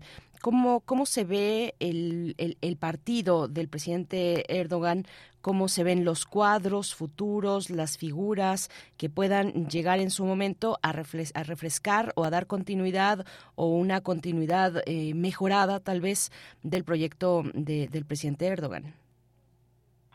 Sí, bueno, esta, digamos, esta recomposición partidista en, en Turquía y sobre todo donde la izquierda ha entendido que pues eh, coaligados eh, tienen mayor éxito, esta es una lección para las izquierdas en, todas partes del mundo, eh, y, y bueno, que ahora estos partidos eh, pequeños, ¿no? Parecieran insignificantes, pero poco a poco han ido sumando hasta convertirse en una fuerza muy importante en términos de, oposición, si vemos el mapa de cómo queda compuesta la, la, asamblea en Turquía, pues sí, digamos, ya hay una presencia opositora muy fuerte, muy sólida, eh, que eh, también eh, es un reflejo del descontento social. A veces es difícil tomar el pulso, es un poco lo que decían las encuestadoras, que era muy difícil encuestar a la gente por los temas de control, por el acoso a los medios, tomar el pulso no era no era nada sencillo también está la cuestión religiosa, ¿no? Eh, más de un, eh, hay quien dice que el 99% del 98 y el 99% de la población em, es em, eh, eh, profesa el Islam en Turquía, ¿no? Es un tema complejo, es un tema que, digamos, de alguna manera ayuda a extender esta, este país bisagra que, es Turquía en términos culturales, en términos religiosos, es un estado laico, no, no es un Estado con un régimen islamista, como muchos países que donde se procesa esa religión, que además es un sistema político. No es el caso de Turquía. Esto le permite no jugar este doble doble juego con Occidente, con Asia y es la presencia en distintos conflictos y el tema nacional y el tema religioso también pesan y de manera importante y por eso se ha, se ha ido eh, corriendo más hacia los temas nacionalistas islámicos Erdogan y esto lo ha alejado de, de, Occidente de manera importante en esta metamorfosis que ha tenido Erdogan en, en 20 años eh, de gobierno y este tránsito que mencionábamos de un de, de, un régimen más parlamentario a un régimen mucho más presidencialista que le ayuda a tomar el, control y mantener el, el poder durante ya un par de décadas hasta ahora. Pues eh, vienen días y son ya días muy intensos para, para Turquía porque está próxima esta segunda vuelta, doctor, eh, será el próximo 28 de mayo, rápidamente eh, se llega a la segunda vuelta ¿Qué, estrategias estamos empezando a ver? ¿Cómo ves la intensidad de este momento? ¿Cómo se reagrupan los eh, grupos, bueno, los, los eh, perfiles políticos, los equipos políticos de estos eh, punteros del presidente Erdogan y de este señor que tiene un apellido bastante complicado, Kilish Darolu. ¿cómo, ¿Cómo estás viendo estos, estos días de cara a la segunda vuelta?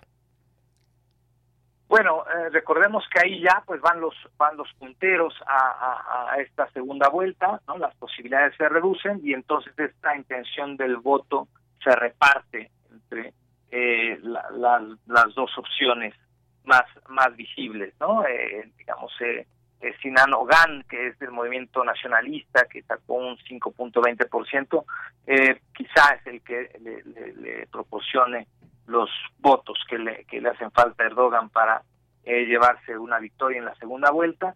Recordar también que eh, Turquía tiene la, obligatoriedad del voto, ¿no? porque luego llama la atención una votación tan abrumadora, eh, casi un 90%, ¿no? Eh, bueno, sí, esto, esto sucede normalmente cuando hay voto obligatorio, y es el caso de, Turquía. Entonces, eh, saber capitalizar también ese voto obligatorio es estratégico. Eh, la, gente tiene que ir a fuerza a votar. Mejor que lo haga convencido de alguna opción y no enojado y votar en contra solo porque lo obligaron a salir de su casa a, meter una papeleta en una urna. Entonces, este es un factor también importante.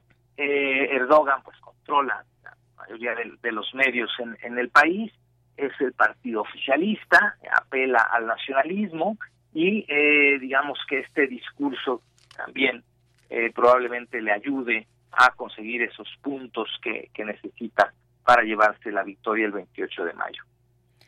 Bien, pues ya estaremos conversando de nuevo una vez sepamos los resultados, tenga lugar esa jornada de segunda vuelta de elecciones presidenciales en Turquía y sepamos los resultados.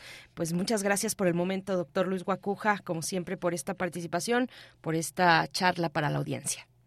Con mucho gusto, Berenice, un gusto. Hasta pronto, doctor Luis Guacuja responsable del programa de estudios sobre la Unión Europea del posgrado de la UNAM. Son las 8 con 30 minutos, 8 con 30 minutos, el momento de hacer una pausa, una pausa musical.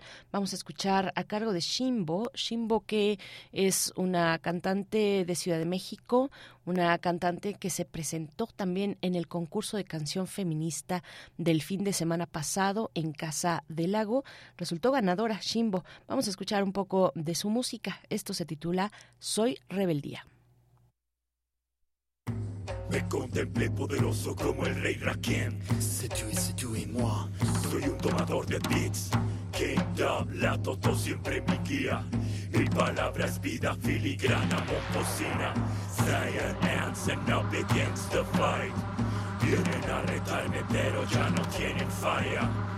Les cambié las speeches, it's not on the daily basis. Es la evolución de especies, explotar el double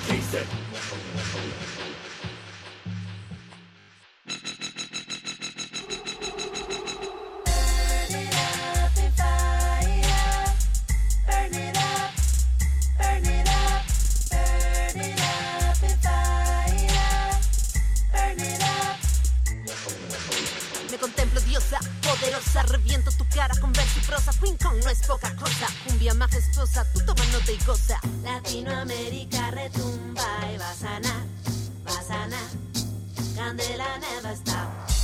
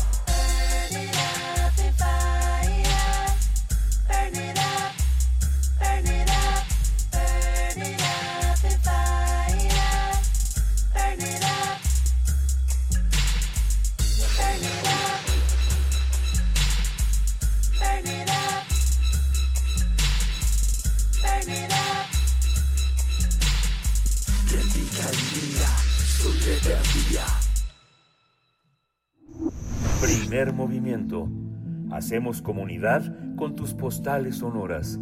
Envíalas a primermovimientounam.gmail.com En días recientes se han percibido microsismos en la Ciudad de México que han provocado preocupación e incertidumbre entre los habitantes de la capital. Uno de los microsismos más recientes, al menos así percibido, se registró la madrugada del pasado 16 de mayo. De acuerdo con el Sismológico Nacional, el epicentro fue al noreste de la alcaldía Coyoacán y tuvo una magnitud de 1. grados. A su vez, por su parte, el domingo, el, el pasado domingo se registró otro movimiento telúrico de magnitud de 1.8 grados, pero con epicentro en la Magdalena Contreras. Además, el 10 de mayo también hubo un movimiento, un movimiento telúrico que sorprendió a los capitalinos de varias alcaldías cerca de las 22:30 horas en pleno festejo del Día de las Madres. Aunque el movimiento telúrico fue breve, los ciudadanos, varios ciudadanos reportaron que se sintió con intensidad pese a haber registrado una magnitud de 3. Mm, Bueno, pues el año desde el año 2000 el Servicio Sismológico Nacional ha registrado al menos 266 microsismos con epicentro en la capital mexicana, la mayoría de ellos imperceptibles para la población. Cabe señalar que recientemente científicos de la UNAM midieron por primera vez en la historia de la sismología la rotación producida por un sismo lento en la corteza terrestre sumergida en el mar.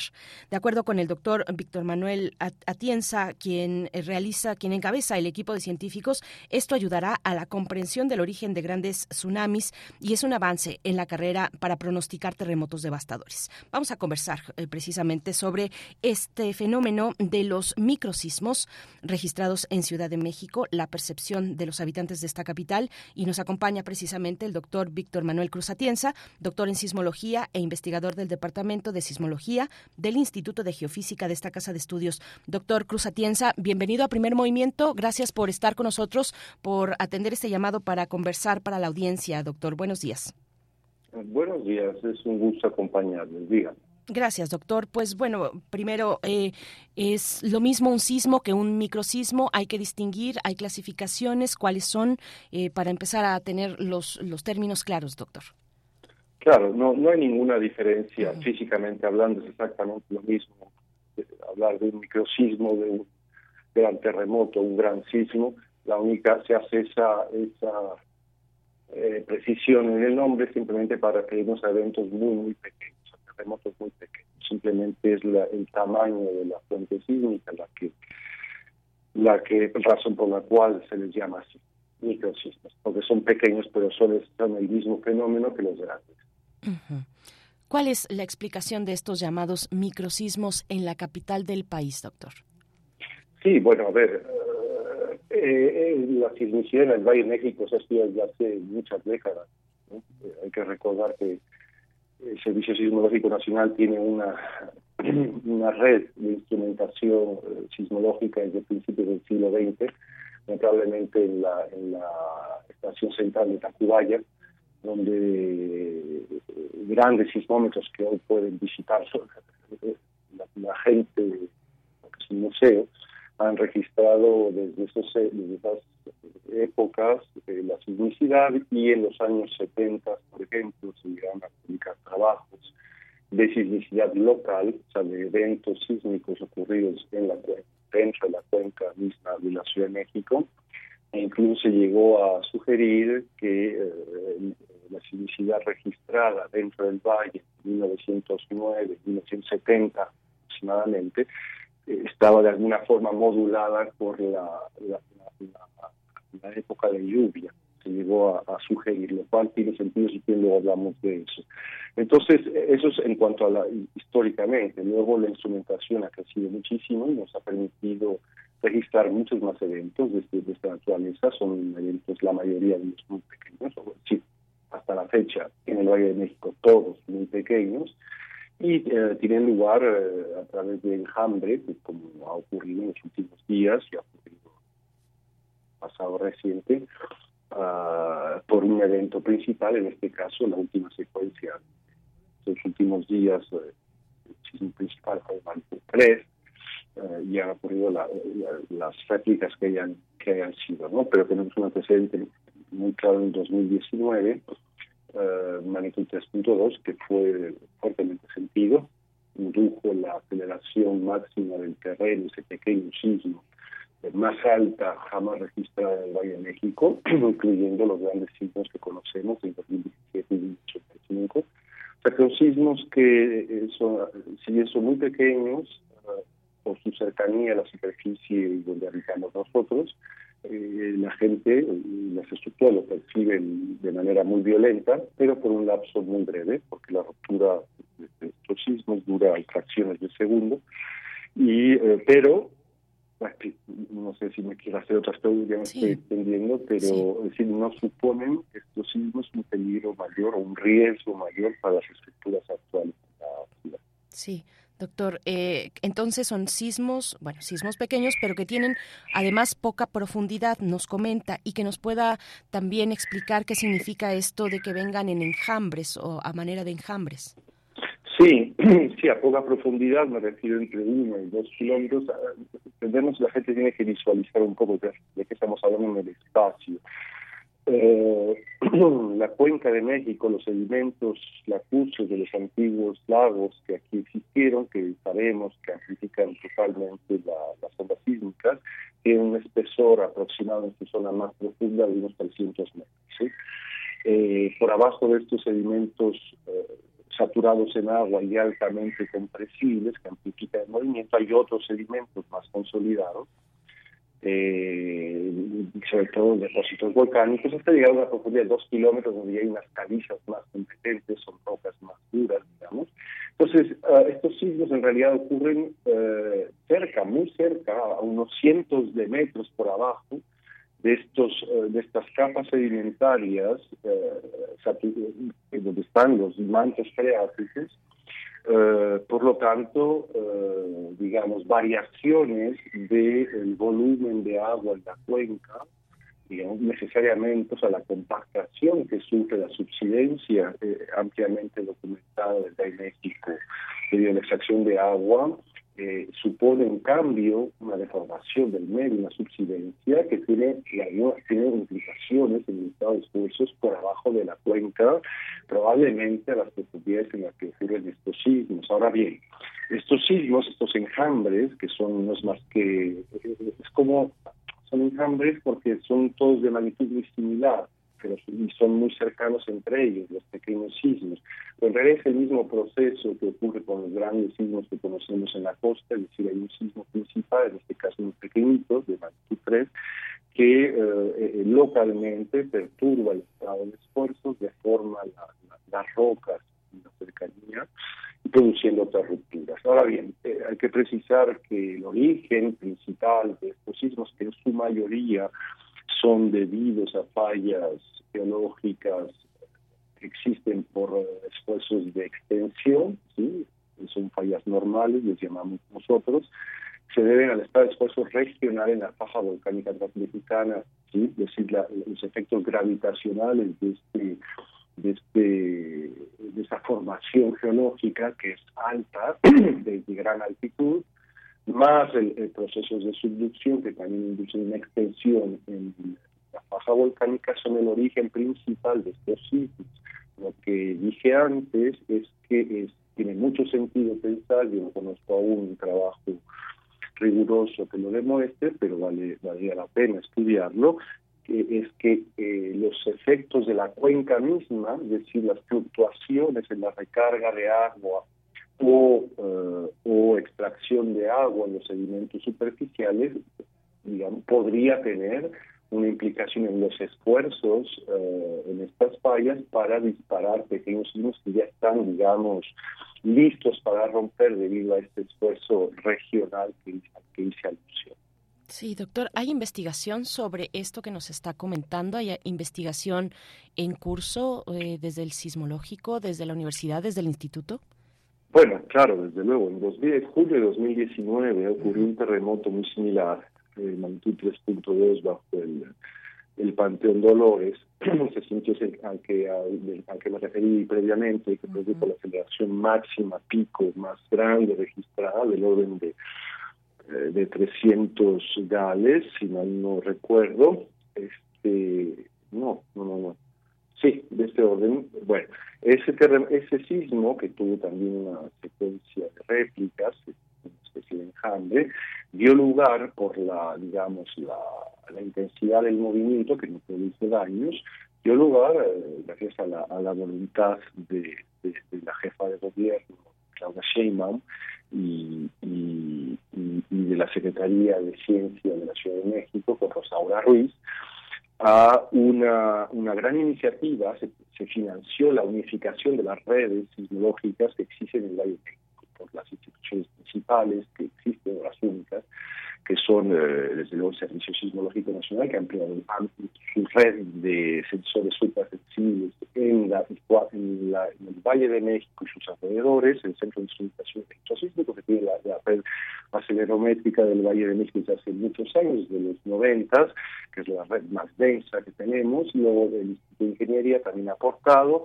el SENAPRED y la UAM. Bueno, con ese esfuerzo de unificación que costó más de 90 millones de pesos, hoy en día eh, eh como se pueden eh, detectar y localizar, estudiar con mucho más detalle la sensibilidad local. El, el, terremoto de julio de 2019 se estudió muy en detalle, lo estudiamos muy en detalle, eh, la fuente misma del sismo hasta postular un escenario que los sismólogos consideramos razonablemente grande, tenemos la obligación de evaluar qué pasaría si un evento mucho mayor tuviera lugar, ¿no? es decir, para, para confrontar esas estimaciones con las medidas preventivas que, que existen actualmente.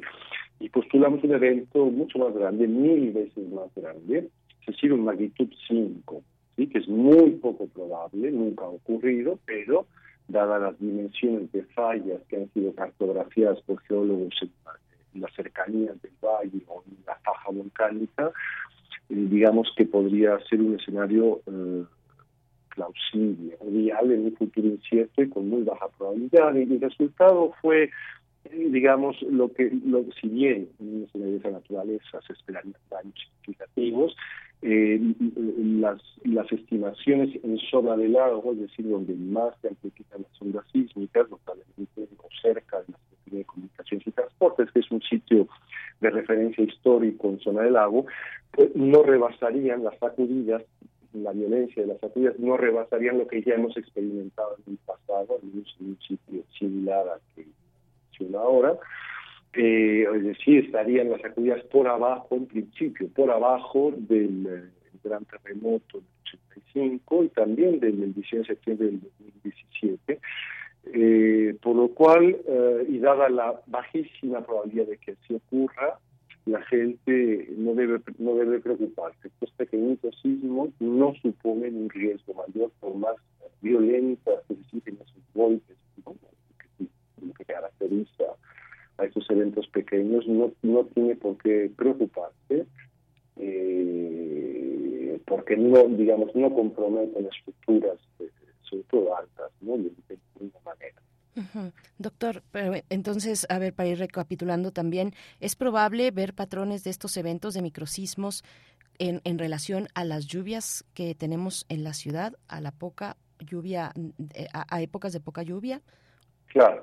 Eh, bueno, a ver, yo sí refería a un trabajo de los años 1971, sí. eh, si no me equivoco, se llegó a sugerir con la muy poca instrumentación que existía en aquella época, pero con un largo registro de sismicidad local, que había una correlación entre la sismicidad local y la, y la, y la época de lluvias. Ahora bien, los sismos de esta naturaleza son todo tan superficiales y tan chiquitos, eh, digamos, hoy sabemos que pueden ser modulados por muchas causas, muchas no, por diferentes causas. ¿no? Por ejemplo, después del gran terremoto, el más grande que hayamos experimentado en la era instrumental, en todo caso, en nuestro país, el del 8 de septiembre de 2017, el magnitud 8.2 de, de Hualtepec, las ondas sísmicas de ese gran terremoto que atravesaron la cuenca de México eh, produjeron cambios eh, mecánicos en las fallas geológicas que existen en, valle, cerca de la cuenca y se incrementó muy claramente la tasa de sismicidad local días después del terremoto. ¿sí? O sea que estas fallas en realidad están eh, son muy sensibles a perturbaciones de los esfuerzos, aunque estos sean transitorios como los que causaron esas ondas al pasar. ¿sí? Eh, ahora bien, decía yo, la extracción de agua o la época de lluvias, que es una recarga de la misma, de la misma cuenca, eh, eh, puede, tiene sin duda implicación en, la, en, los esfuerzos que experimentan estas fallas por abajo de la cuenca, estamos hablando de, de profundidades pequeñas, entonces a mí eh, no me sorprendería en lo más mínimo que hubiera una una relación causal entre eh, eso, la, recarga y descarga de agua de la cuenca con sismos pequeños, aunque claro, no es muy evidente, eh, sino ya lo ya ya hubiera sido visto de manera sería una observación de primer orden, lo cual no es, pero repito, no me sorprendería en lo más mínimo que sí haya eh, una, una, una liga eh, causal entre ambos fenómenos, ¿no? entre la recarga-descarga de la cuenca de México, de los acuíferos, y, eh, y, la sismicidad pequeña de este Sí, doctor, otra cuestión que, que, pues que varias personas expresan, incluso ahora mismo en nuestras redes sociales, eh, personas que tienen la preocupación de cómo, cómo, ha sido el crecimiento del sector inmobiliario en la capital del país, con las condiciones que ya conocemos, una zona además de alta sismicidad en la que se encuentra el Valle de México, eh, la zona metropolitana, y con estas eh, cualidades o características del, del, subsuelo, lacustre y de que, que interactúa con otro tipo de suelos.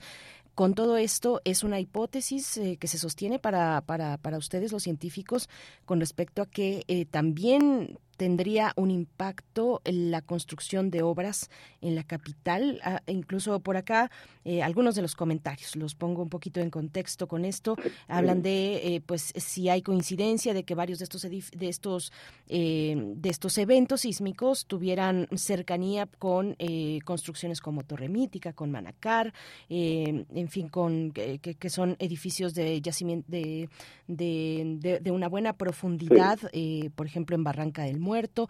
¿Esto, ¿Esto es una posibilidad o se está explorando por parte de ustedes, doctor? Entiendo, claro. Sí, para dar respuesta justamente a ese tipo de inquietudes que son legítimas, eh, hicimos justamente el ejercicio al que ya también hice alusión de postular un escenario hipotético, futuro, muy, muy poco probable, un terremoto más grande. ¿no? Eh, para, digamos, antes de antes que mencionar eso, eh, antes de mencionarlo, eh, me remito a lo, lo que dije, si estos sismos pequeñitos, como los que hemos visto en las últimas décadas y en los últimos días, no representan ningún riesgo para estructuras como las que acaba de citar usted. ¿sí? de la torre mítica, para nada. Estas estructuras se podrían ver comprometidas por terremotos mucho más grandes, normalmente provenientes de la costa, que son donde donde ocurren los grandes, Incluso, incluso para el sismo el 7.1 del 2017 cercano a la Ciudad de México, estos, estas torres son solo se podrían ser eh, vulnerables ante periodos de oscilación mucho más grandes que los que excitan estos sismos tan pequeñitos. Eso es ahí descartado desde, toda, de toda, desde todos los puntos de vista. Ahora, pero ¿qué pasaría incluso para estructuras no tan grandes como las que acabamos de citar? ¿sí? No hay riesgo de daño estructural eso lo sé no porque yo sea un experto en la materia, lo sé porque colegas míos que saben mucho me lo han explicado y lo he entendido ya hace años. Bueno, ahora, eh, eh, en un escenario diferente, eh, yo que como sismólogos tenemos la obligación de postular eh, casos, eh, digamos, más extremos, pero realistas, para poder confrontar las predicciones que se desprendan de este escenario con las medidas preventivas, es decir, por ejemplo, los códigos, el código construcción en la Ciudad de México, que es uno de los mejores a nivel mundial desde hace décadas ya, que sigue siendo incluso mejorado a la fecha por expertos, eh, y en ese caso, magnitud 5, que es mil veces más grande que, que ocurrió hace unos días, magnitud 3, decía yo que, o sea, justo abajo de la Ciudad de México, seguramente en la zona epicentral, de ese caso hipotético y tan poco probable, habrá daños significativos, eso es lo que uno esperaría. Sin embargo, en la mayor parte del valle, al menos en la zona del lago, como ya dije, los espectros de respuesta, que son es una manera de cuantificar el peligro, la, la intensidad, la violencia de las sacudidas y cómo las experimentarían estructuras de diferentes dimensiones, eh, eh, revelan que eh, no rebasarían. Ese, ese, ese escenario hipotético no rebasaría la violencia que ya se experimentó para terremotos grandes en el pasado. Notablemente 85 y el más reciente el 19 sí entonces um, eh, entonces no hay razón alguna en este momento o al menos de primer orden para cuestionar eh, eh, el, el, las medidas preventivas notablemente el código de construcción a, a la luz de estos eventos locales hasta el momento no podemos decir que sean estos edificios que tienen estas características, grandes edificios de gran peso, que sean factor de alguna manera de eh, que, que, que, provoque de alguna u otra forma estos eventos de microsismos. Eso es lo que nos dice entonces, doctor. Ya, ah, bueno, eso, eso, eso me acaba de cambiar la argumentación. Yo no había entendido otra cosa. Bueno, no. Ah, okay, okay. La, la, edificación de estas grandes estructuras, desde luego que tiene un peso significativo. Sí. Okay. Por ejemplo, la torre mítica. Habría que ver, eso se puede calcular, se pueden hacer, se pueden generar modelos computacionales para estimar, seguramente lo habrán hecho, no lo sé exactamente, quien, quien, quien eh, proyectó el, el, el, uh, este edificio tan grande, para ver las qué deformaciones induce en la capa competente sobre la cual está hincada la, la, la fundación del, del terremoto, del, del, del edificio, para, digamos, estimar eh, las deformaciones, los esfuerzos que esta carga puntual eh, induce en el subsuelo. Eh, pero bueno, finalmente un, un, edificio de esta naturaleza, una vez edificado, está ahí, es una carga puntual constante, el peso no varía. Entonces, digamos, no, no, si es que hubiera detonado alguna sismicidad la construcción de un edificio de esta naturaleza, se manifestaría durante la construcción o en los pocos digamos, en un lapso no tan prolongado después del culmine de su edificación, me explico. Uh. Luego, uh, uh, eh, eh, no, pero no, es decir, yo, a ver, es decir, haría, haría falta un estudio cuantitativo, pero, pero las principales causas de la sismicidad local no tienen que ver con la edificación de los terremotos, como me expliqué, es un estado de esfuerzo regional en la faja volcánica transmexicana y probablemente sí afectado por la carga-recarga de la cuenca en la parte más superficial eh, y, y, principalmente. Sí, doctor. Ok, qué, qué, qué, bueno que nos, que nos comparte, que nos aclara. Dice, haría falta ver, hacer un estudio, un estudio cualitativo. ¿Usted ve necesario hacerlo? Uh, pues la verdad es que no, no creo que tengamos el suficiente para, para, para para, para que lo justifiquen, ¿no? Porque esos, por ejemplo, los sismos que han ocurrido hace, hace poco no están en la vecindad, por ejemplo, de la Torre Mítica, ¿no? O el sismo del 19 que está bajo el en Dolores y no hay, no hay grandes edificios cercanos, digamos, ¿no? Porque, claro, los esfuerzos que inducen la deformación, que inducen esas grandes estructuras, en el subsuelo eh, se disipan rápidamente con la distancia, si no afectan globalmente la cuenca. Entonces, eh, habría que hacer un estudio más detallado con la red de observación que tiene hoy, más de 120 estaciones eh, que transmiten datos en tiempo real del Servicio Sismológico Nacional, con esta red que se creó ECOS, con eh, Rosaura Ruiz y, y Claudia Sheinbaum, este, eh, eh, se, puede, se podría efectivamente ver, monitorizar con mucho más detalle las intensidades de estos pequeños sismitos y ver si, eh, eh, digamos, geográficamente, primera cosa, ¿no? Tienen alguna correlación o no con, con la ubicación de grandes estructuras, yo no creo que así sea, eh, eh, eh, y, y de ser así, que no creo que sea, pero de ser así, entonces, bueno, poder preguntar si efectivamente estas cargas puntuales más o siguen siendo pequeñas, por más grandes que sean los edificios, este, eh, eh, podrían o no inducir alguna alguna ruptura pequeña, pero es poco poco poco probable o al menos no no no sismicidad significativa. Sí, doctor Víctor Manuel Cruz Atienza, doctor en sismología, investigador del Departamento de Sismología del Instituto de Geofísica de la UNAM. Muchas gracias por conversar para, para la audiencia, para el auditorio de, de Radio UNAM de Primer Movimiento. Bueno, con esto que eh, pues eh, que nos da que nos da elementos para seguir entendiendo el espacio en el que el espacio que, habitamos esta Ciudad de México, esta zona en la que estamos y nos mantenemos atentos de los eh, trabajos que realizan desde el equipo que, li que lidera doctor eh, Cruz Atienza. Muchas gracias. Muchas gracias a ustedes. Muy buenos días. Muy buenos días para usted. Gracias. Bueno, pues ahí está, ahí está.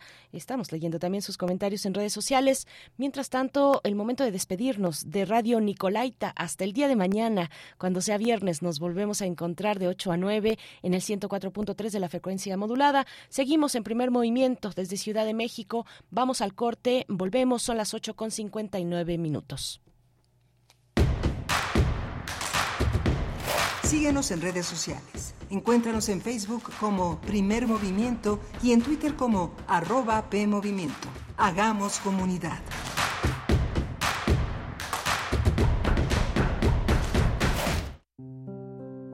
Dolores Castro. La reflexión sobre el lenguaje. Cien años de su nacimiento. Si yo hiciera un poema sobre mi propia vida, tendría que ser humilde. Con varios reconocimientos a su obra, Dolores Castro dejó un legado en la cultura de nuestro país, no solo mediante su poesía, sino de su postura y vocación por la lectura que para ella era una luz que me ha llevado a entender a lo otro, a tratar de entenderme a mí misma, que eso no es fácil.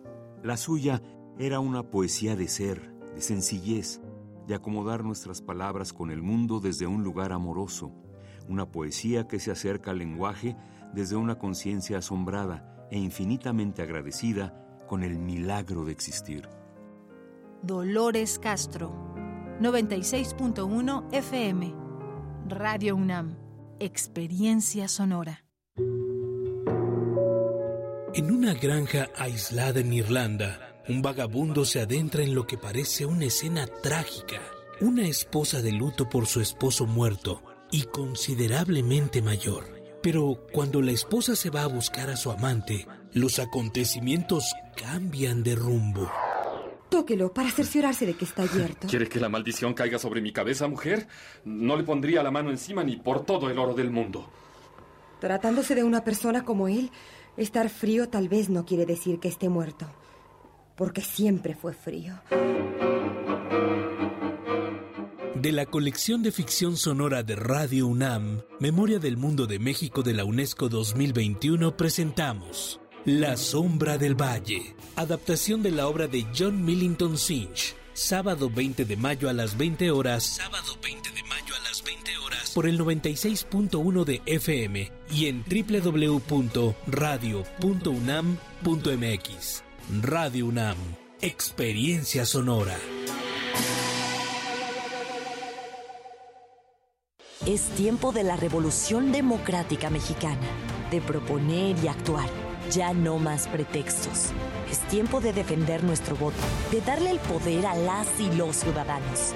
Es tiempo de tener una alianza amplia contigo. En el PRD proponemos que personas como tú, personas honestas, comprometidas y capaces, sean las y los candidatos que ganen en el 24. Otro México es posible. PRD. Saca, saca, saca. Ya entrados en la diversión, no falta quien saque. Pero la verdad, los inhalantes lo único que sacan es un daño cerebral irreversible, alucinaciones y desorientación. es más grande el sufrimiento que causa su consumo que el dolor que lleva a inhalar un solvente. No te arriesgues. Si necesitas ayuda, llama a la línea de la vida 800-911-2000. Secretaría de Gobernación. El Festival Internacional de Cine UNAM, FICUNAM, vuelve a la Ciudad de México para celebrar su decimotercera edición. Más de 140 películas en exhibición, competencias, retrospectivas, cine expandido, diálogos y encuentros. No te pierdas nuestras actividades en Centro Cultural Universitario, Cinematógrafo del Chopo, Cineteca Nacional, Cine Tonalá y más. Consulta la programación completa en ficunam.unam.mx y síguenos en nuestras redes sociales, arroba ficunam.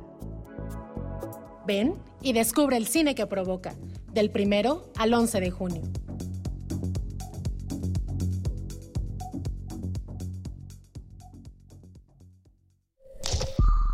Es muy tedioso hacer siempre lo mismo. No dejes que el aburrimiento apague tu imaginación. Escucha Escaparate 961 con los eventos culturales del momento. Viernes a las 15:15 horas por Radio UNAM. Entretenimiento y cultura. Radio UNAM. Experiencia sonora.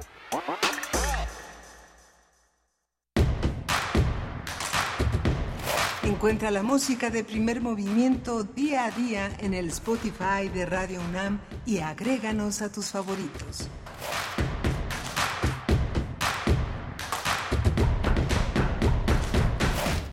9 de la mañana con cuatro minutos. Buenos días, estamos de vuelta, de regreso aquí en Primer Movimiento. Esto es Radio UNAM. Les saludamos en vivo, en vivo desde la capital del país. Acabamos de conversar sobre los microsismos o estos sismos pequeños, sismos pequeños, decía el doctor eh, Cruz Atienza, eh, investigador del Instituto de Geofísica de la UNAM.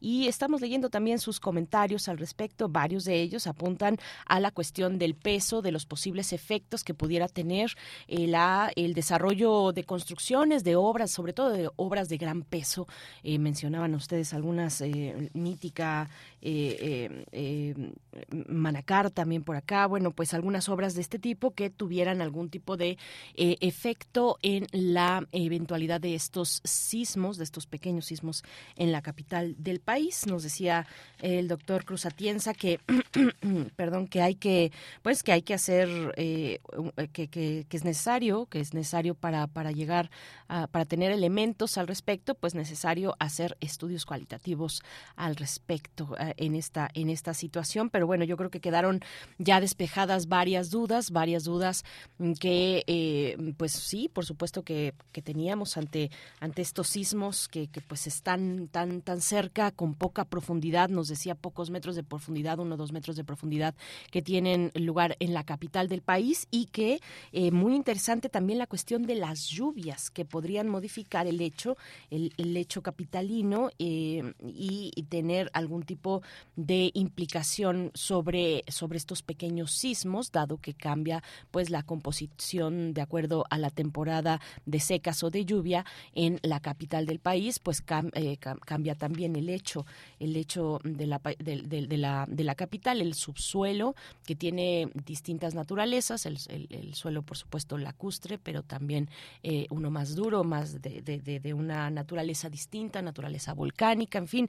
Eh, fue interesante la conversación que tuvimos con el doctor Cruz Atienza y bueno, pues seguimos aquí para la tercera hora de transmisión. Les saluda Berenice Camacho, eh, pues hoy en ausencia de mi compañero Miguel Ángel Quemain, que vuelve mañana con nosotros. Hoy un día también interesante, interesante eh, con el debate de las candidatas a gobernar el Estado de México, la maestra Delfina Gómez por la Alianza Morena, PT y Partido Verde, la, ah, también la, la candidata de la coalición va por el Edomex de Alejandra del Moral, pues hoy tiene lugar a las 8 de la noche, tendrá lugar en los medios públicos, en los canales públicos del Estado mexicano, este, este debate, este debate mm, eh, entre el segundo y último debate antes de la jornada electoral entre estas dos eh, candidatas. 8 de la noche, el debate de Edomex del Estado de México será ya, mm, ya lo, lo, mencionaba muy, muy temprano, pero vuelvo con ello para aquellos que, van sintonizando. Eh, Ginarelli Valencia. Ginarelli Valencia es el nombre de la eh, moderadora, de la colega periodista que tendrá en sus manos la moderación de un debate como este, pues luego de las distintas críticas que tuvo la anterior mm, eh, periodista que se presentó en el primer debate. Y bueno, comentarles que Ginarelli, Ginarelli Valencia es licenciada en comunicación por la Facultad de Ciencias Políticas y Sociales de la Universidad Autónoma del Estado de México. Ahí mismo, en la Autónoma del Estado de México, es eh, directora general de comunicación universitaria. Así es que bueno, será ella, será ella. Ha trabajado como reportera en distintos medios, para medios como la agencia MBT, para Televisa del Estado de México, para Uniradio 997 de frecuencia modulada. Y bueno, esa es una parte, una parte de su, de su perfil. Pertenece a la Red Mexicana de Periodistas de Ciencia, la red MPC. Así es que bueno, esos son los elementos eh, con los que se dará, digamos, los, los aspectos importantes eh, con respecto al, al, debate que tendrá lugar esta noche en, eh, por, por la candidatura a gobernar el Estado de México. Bueno, pues cuéntenos ustedes cómo ven, cómo vieron el debate anterior, qué, qué expectativas tienen para este debate, que es importante para la República entera, por, la, por el peso que tiene un Estado como el Estado de México, por el peso que tiene también al ser un bastión, uno de los últimos bastiones del partido mm, de la Revolución del PRI, del PRI eh, y bueno, también ahora con la cuestión en Coahuila. Así es que eh, pues les, les leemos en redes sociales.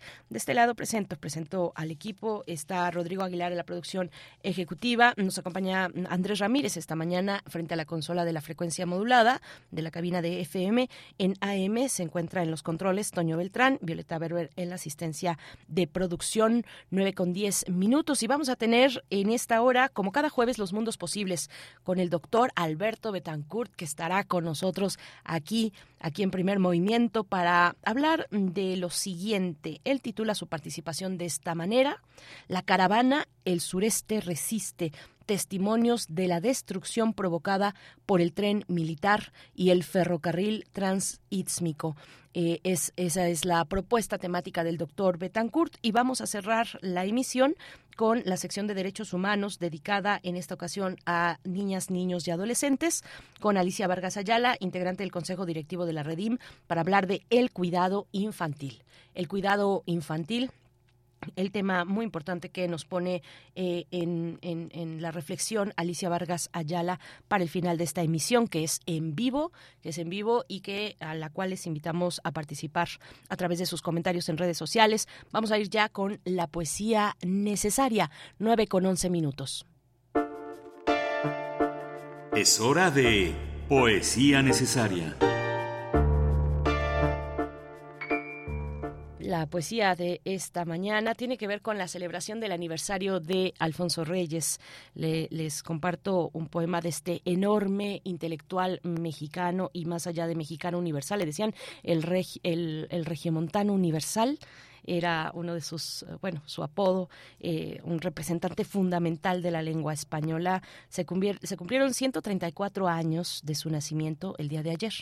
Él nació en el año de 1889 en Monterrey y tiene un poema que da cuenta de ello, que es El Sol de Monterrey. Así es que, bueno, lo que podamos decir en este espacio breve que tenemos en radio, en este momento dedicado a la poesía, lo que podamos decir de Alfonso Reyes es poco, mejor que lo diga su poesía, pero bueno, recomiendo, recomiendo eh, el de las propuestas más recientes, de hecho la, la tuvimos aquí, conversamos respecto a esta propuesta literaria Em, eh, una de las más recientes, eh, o la más reciente, seguramente, la vida y obra, eh, sobre la vida y obra de Reyes, es el libro de Javier García Diego, Solo puede sernos ajeno lo que ignoramos, ensayo biográfico sobre Alfonso Reyes, que publica el Colegio Nacional y la Autónoma de Nuevo León. La publicaron, lanzaron este material en el año 2022. Así es que, bueno, vamos con la poesía de Alfonso Reyes. Se titula La llama funesta. En la música escucharemos al grupo Invencible, una agrupación formada por el argentino eh, Luis Alberto Spinetta. Esta canción de 1976 se titula Los libros de la buena memoria. Vamos primero con La llama funesta, Alfonso Reyes. la llama funesta. 1. Si te dicen que voy envejeciendo porque me da, me da fatiga la lectura, o me cansa la pluma, o tengo hartura de las filosofías que no entiendo, si otro juzga que cobro el dividendo del tesoro invertido y asegura que vivo de mi propia sinecura y solo de mis hábitos dependo, cítalos a la nueva primavera, que ha de traer retoños, de manera que a los frutos de ayer ponga olvido. Pero si sabes que cerré los ojos al desafío de unos labios rojos, entonces puedes darme por perdido. 2 sin, olvidar un punto la paciencia y la resignación del hortelano. A cada hora doy la diligencia que pide mi comercio cotidiano. Como nunca sentí la diferencia de lo que pierdo ni de lo que gano. Siembro sin flojedad ni vehemencia en el surco trazado por mi mano. Mientras llega la hora señalada, el brote guardo, cuidado del injerto, el tallo alzo de la flor amada. Arranco la cizaña de mi huerto, y cuando suelte el puño de la asada, sin preguntarlo, me daréis por muerto.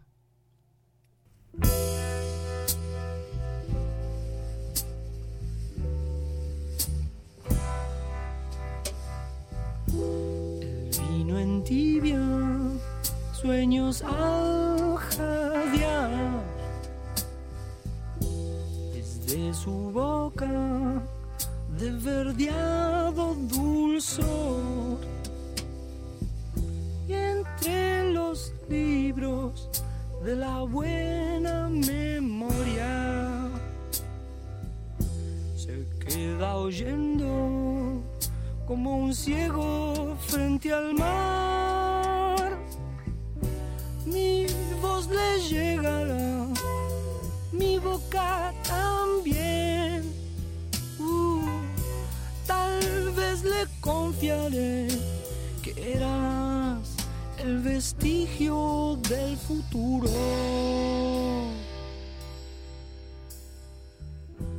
Rojas y verdes, luces del amor, prestidigitan bajo un halo de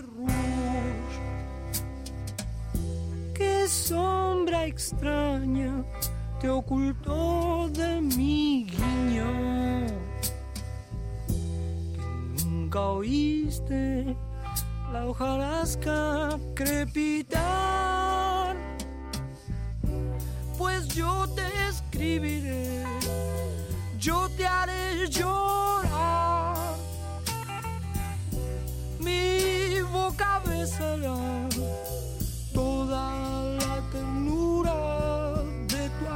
adiós.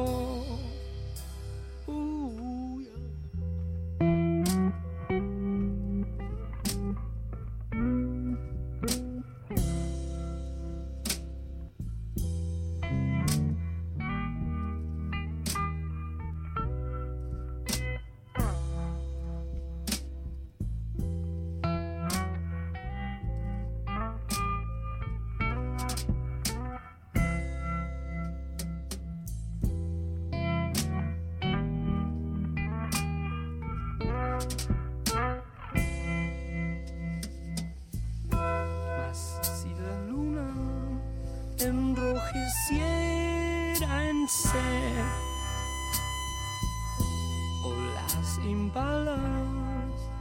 recorrieran tu estante,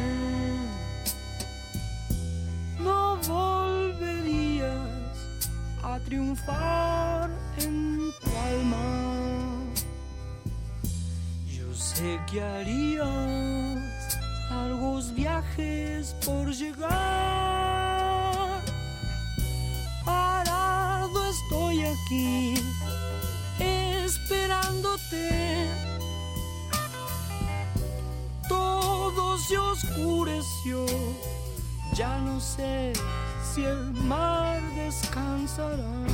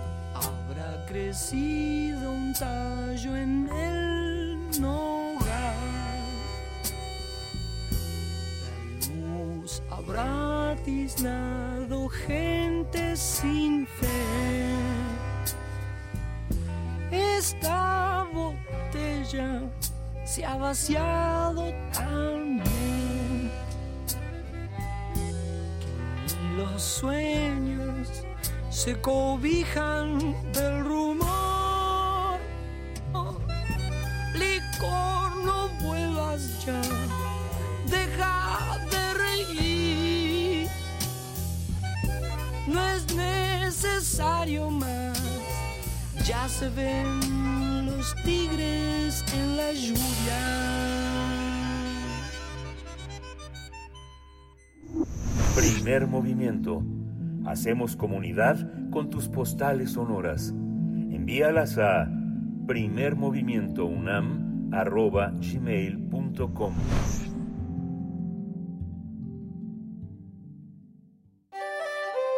Mundos posibles.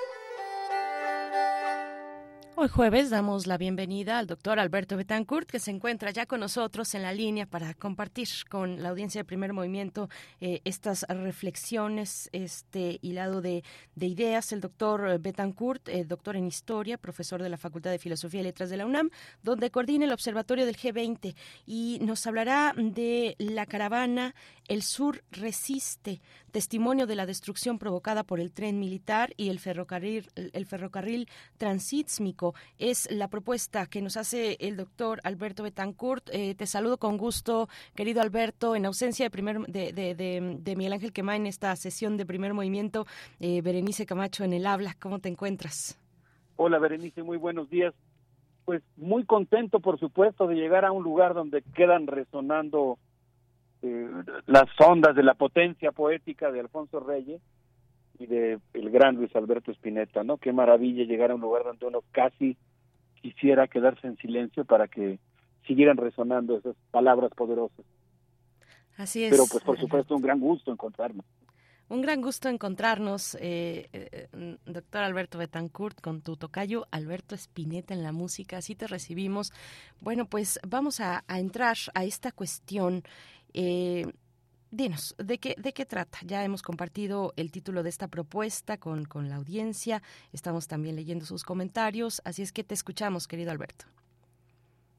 Eh, gracias, Berenice. Pues quisiera yo hablar el día de hoy de la caravana El Sur Resiste, que a mí me produce dos sentimientos contradictorios.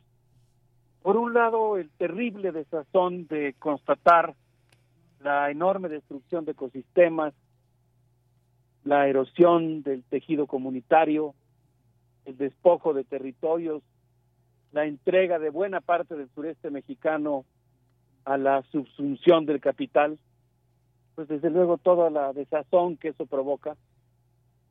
Pero por otro lado, pues también el, gusto, eh, la esperanza que se mueve cuando uno se da cuenta que hay muchos jóvenes mexicanos muchos académicos, muchas organizaciones, muchas comunidades que están defendiendo el territorio con todo su ahínco. En alguna ocasión, en una conversación con Arturo Escobar en Popayán, Colombia, él nos estaba platicando después de enviar un saludo a la Selva Lacandona y a Cherán, Michoacán, que pues estamos viviendo en un momento en el que hay procesos muy intensos de desterritorialización en América Latina, de despojo, de destrucción del tejido comunitario. Pero que al mismo tiempo él ve, bueno, esta plática ocurrió hace unos años, en Popayán, Colombia, en el marco del Congreso de la Sociedad Latinoamericana de Etnobiología, Arturo Escobar decía, pero yo al mismo tiempo veo con mucho entusiasmo el hecho de que hay decenas de miles de jóvenes en muchos lugares de América Latina están involucrados en procesos que podríamos llamar de reterritorialización, de reterritorialización física en el sentido de ir a los territorios a acompañar procesos comunitarios, pero también de reterritorialización mental en el sentido de nosotros incorporar a nuestra conciencia la necesidad de defender los territorios eh, comunitarios. Y yo quisiera evocar el día de hoy para la reflexión colectiva que hacemos todos los jueves, un documento que yo quiero invitar a todos nuestros queridos amigos de la audiencia a visitar en la, en la web y a leer como un documento de la historia contemporánea de México, que se encuentra en la página del Centro de Medios Libres, bajo la rúbrica de, del título de la caravana, que es justamente El Sur Resiste, y es un diario en el que se da cuenta de cómo 200 jóvenes activistas, pero también académicos, periodistas, representantes de organizaciones comunitarias, acudieron a la convocatoria realizada por el Congreso Nacional Indígena y por el Ejército Zapatista de Liberación Nacional para realizar un recorrido de 10 días por los estados que están siendo terriblemente afectados por la, por la construcción del ferrocarril transísmico y del mal llamado Tren Maya. Por cierto, que en uno de los primeros testimonios que yo me encontré en esta página, pues justamente una de las pobladoras decía que el nombre de Tren Maya no es adecuado y ella y su movimiento decidieron llamar a ese tren, porque no es un tren que represente a los mayas, no es un tren que haya sido deseado por los pueblos mayas, no es un tren en el que se van a transportar los pueblos mayas, ella decía yo prefiero llamarlo como el tren militar. Entonces yo quisiera dar cuenta el día de hoy de cómo a partir del 25 de abril la caravana El Sur Resiste, organizada por el Congreso Nacional Indígena y el EZLN, recorrió por 10 días lugares afectados por estos dos grandes megaproyectos y cómo los pobladores le contaron a los 200 caravaneros sobre la destrucción de ecosistemas, la apropiación y privatización de la tierra, el aire y el agua, y la conversión masiva de muchas comunidades indígenas en fuerza de trabajo para parques industriales, para grandes centros hoteleros. Estamos viendo un proceso clásico de proletarización. Podríamos perfectamente imaginarnos que entre el numeroso grupo de, eh, de jubilados alemanes que cada año llegan a visitar Palenque, que por supuesto yo les doy la bienvenida, me imagino siempre lo que es para un trabajador de la BMW o de cualquier otro centro industrial, ahorrar toda su vida para venir a visitar Palenque, pues cómo no lo va uno a recibir con los brazos abiertos, pero yo la verdad es que en este en este contexto en el que nos encontramos perfectamente me podría imaginar que uno de esos visitantes alemanes podría ser Federico Engels, quien podría descubrir, en el caso del sureste mexicano, un proceso clásico de proletarización como el que él descubrió en su libro La situación de la clase obrera en Inglaterra. Eh, en este documento que yo estoy invitando a consultar, El Sur Resiste, colocado en el Centro de Medios Libres, hay un diario y el día uno dice que el 25 de abril en Pijijijapan, Chiapas, el Consejo Autónomo dijo su palabra. Los megaproyectos se quieren apoderar de todo. La tierra, el agua, el aire. Y donde no hay organización logran entrar fácilmente, pero donde hay organización encuentran resistencia. Yo de hecho diría por los testimonios que he podido escuchar de las personas, de los amigos, de los compañeros que participaron en la caravana, que el balance es que hay algunos lugares donde la resistencia es tan fuerte, está tan organizada, que probablemente no va a pasar el tren, que probablemente, eventualmente, podrían, sobre todo si tienen apoyo desde las ciudades, de la opinión pública mexicana, si se hace valer lo que ya existe, que es toda una red internacional de solidaridad, podrían modificar el curso de los acontecimientos y también el curso literalmente del tren hay otros lugares donde la resistencia no es tan fuerte, donde no, no tiene eh, la capacidad, digamos, de frenar este embate de, este modelo, pues yo diría anticuado, obsoleto de progreso que se está imponiendo en la región. Eh, ese día, martes de abril, eh, en un mitin realizado en una segunda comunidad en Tonalá, Chiapas, el Comité Cívico Tonalteco denunció que los megaproyectos prometen bienestar, pero abren el paso a las industrias minera, turística, inmobiliaria. Y bueno, pues eh, ahí mencionaron, y es algo que, se, que uno encuentra a lo largo de cada uno de los días descritos en este diario de viaje de los caravaneros, pues que actualmente se está construyendo muchísima infraestructura en la región que no tiene que ver con las necesidades de los habitantes. Citaron el caso de dos grandes gasoductos, uno de ellos eh, que hace un recorrido Texas, Tuxpan, Tabasco, y un segundo gasoducto que, eh, digamos, va de Cactus, Oaxaca, a Dos Bocas. Y el otro elemento que mencionaron los eh, miembros del Comité Cívico Tonalteco, pues es que además de esta construcción de la infraestructura, pues también se ha militarizado la zona y se ha llegado al récord de la instalación, perdón, de la instalación de 147 cuarteles militares en Chiapas. Así fue el segundo lugar visitado por la caravana. Ya llegó muy noche a una población llamada Puente Madera, donde fue recibida por una marcha con antorchas al grito de el istmo no se vende. Y bueno, pues así concluyó el primer día de esta caravana, Berenice, no sé cómo ves. Pues eh, muy importante lo que nos estás eh, comentando, esta crónica de la caravana El Sur eh, Resiste eh, con esta idea de, eh, de, despojo, pero también de reterritorialización. Alberto Betancourt, que nos mencionas, me quedé pensando cuando hablabas de que hay esperanza porque muchos se han sumado a esta defensa del territorio. Eh, recuerdo esta mm, frase, una frase de Lorena Cabnal, que, quien es una mujer maya xinca de, de Guatemala, es una de las fundadoras del feminismo comunitario territorial, defensora del territorio ella dice, recupero la alegría sin perder la indignación. Es una de sus, de sus muchas frases y muchos conocimientos eh, que, que, esconden una gran riqueza, como conocimientos comunitarios, ancestrales, es defensora del territorio.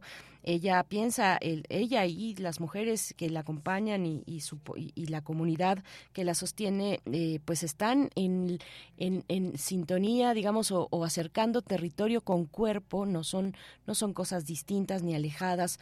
Naturaleza con, con humanidad no están separadas, sino al contrario, lo que pasa a la tierra, lo que le pasa a la tierra impacta directo al cuerpo, al cuerpo comunitario, pero también, bueno, y al cuerpo de los habitantes de esa comunidad. Así es que, bueno, pues... Ay, Berenice, qué, qué capacidad la tuya de evocar esta cartografía, estos destellos de la cartografía de la esperanza. Justamente a unos habitantes de la caravana, había muchos geógrafos críticos por ahí, están participando en la organización del Congreso Internacional de Geografía Crítica, que se escuché esta idea tan importante que tú acabas de mencionar, ¿no? El territorio empieza en el cuerpo y pues si hay contaminación provocada sí. por Pemex o si hay destrucción del ecosistema, pues evidentemente, o si hay uso de fertilizantes químicos o, o de pesticidas, pues es eso que le afecta al territorio le afecta al cuerpo. Directamente. Y, y en ese sí. sentido, pues está correlacionado uno con otro, ¿no? La salud, a final de cuentas, no solamente está en el cuerpo individual, sino que está en la comunidad y está también en la salud de los ecosistemas. Sí, y además ella es curandera, ¿no? digamos, poni poniendo el ejemplo muy significativo de Lorena Cabnal, eh, que, quien es curandera y habla también desde el trabajo de cuidados, de cuidados comunitarios, colectivos. Bueno, hay, hay una potencia muy importante que no podemos soslayarme. Me, me, me gusta por eso mucho este espacio, un espacio como este, donde podemos reflexionar contigo, doctor Betancourt. Te seguimos escuchando. Ay, ojalá que nos pudieras compartir la lectura, me encantaría sí. leerla. Pues mira, así antes de irnos a la música, un comentario muy breve, pero que me parece que va a venir muy a cuento de lo que estamos diciendo. El día 2, según este recuento de la caravana, el día miércoles 26, en el Pitayal, en un lugar donde un tecnócrata neoliberal diría que no hay nada. La comunidad zapoteca se enorgulleció de su territorio pletórico de coyotes, mezquites, conejos y venados, y lo que consideró un ecosistema amenazado por el parque industrial que se construirá ahí para traer fuerza de trabajo indígena, inmigrante. Eh, ese día, la Asamblea del Istmo hizo un rito en zapoteco y varios de sus integrantes explicaron las nefastas consecuencias de los contratos con las compañías eólicas y cómo los molinos de viento han provocado la fractura y la enemistad al interior de las comunidades entre quienes reciben el dinero y los beneficios y quienes prefieren defender los ecosistemas, cómo estos molinos de viento han provocado la muerte de polinizadores como los murciélagos y no han beneficiado a los pobladores que no han recibido de estas compañías transnacionales que convirtieron la ventosa en eso que se ve ahora, eh, ni un solo watt de beneficio. Yo por eso, no sé qué opinas, Berenice, te propondría que nos vayamos a escuchar lo que se considera como el himno de esta caravana, El Sur Resiste, que es interpretado por lengua alerta y que se llama justamente Ahí viene el tren. No sé qué te parezca, Berenice. Vamos con ello, Alberto Betancourt, y volvemos a los mundos posibles. Antes aquel canto del caracol zumbaba y ahora el sonido habitual es el del gas que escapa de la Coca-Cola Light que el turista destapa. Welcome, Mr. Capital, mi casa es su casa.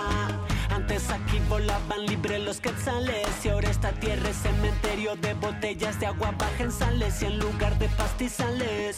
Toda la zona está cubierta de centros comerciales, grandes hoteles y restaurantes, pero alguien vio dónde quedaron los jaguares, los cenotes, los manglares, los humedales. Creo recordar que aquí también habían comunidades, pero las engañaron prometiéndoles progreso. Su mano de obra a cambio de unos cuantos pesos. Olvida el campo, limpia el baño, semi exótico mesero. Y este un lado y viene el tren y no será su pasajero. I'm so sorry, no será su pasajero. Estás muy bien para la foto, pero sabes que, como que no será su pasajero. No queremos al mal llamado Tren Maya porque no tiene nada de Maya. Viene despojando a las comunidades indígenas y no indígenas. Es una amenaza a la agricultura, eh, la forma de trabajar de los campesinos. Porque es un proyecto que lucra con el nombre de nuestro pueblo. Es un retroceso para la sociedad tener un megaproyecto que sustenta el modelo de desarrollo que nos tiene tan divididos. Una guerra de exterminio no solo hacia la madre tierra, sino hacia los pueblos originarios, hacia las mujeres.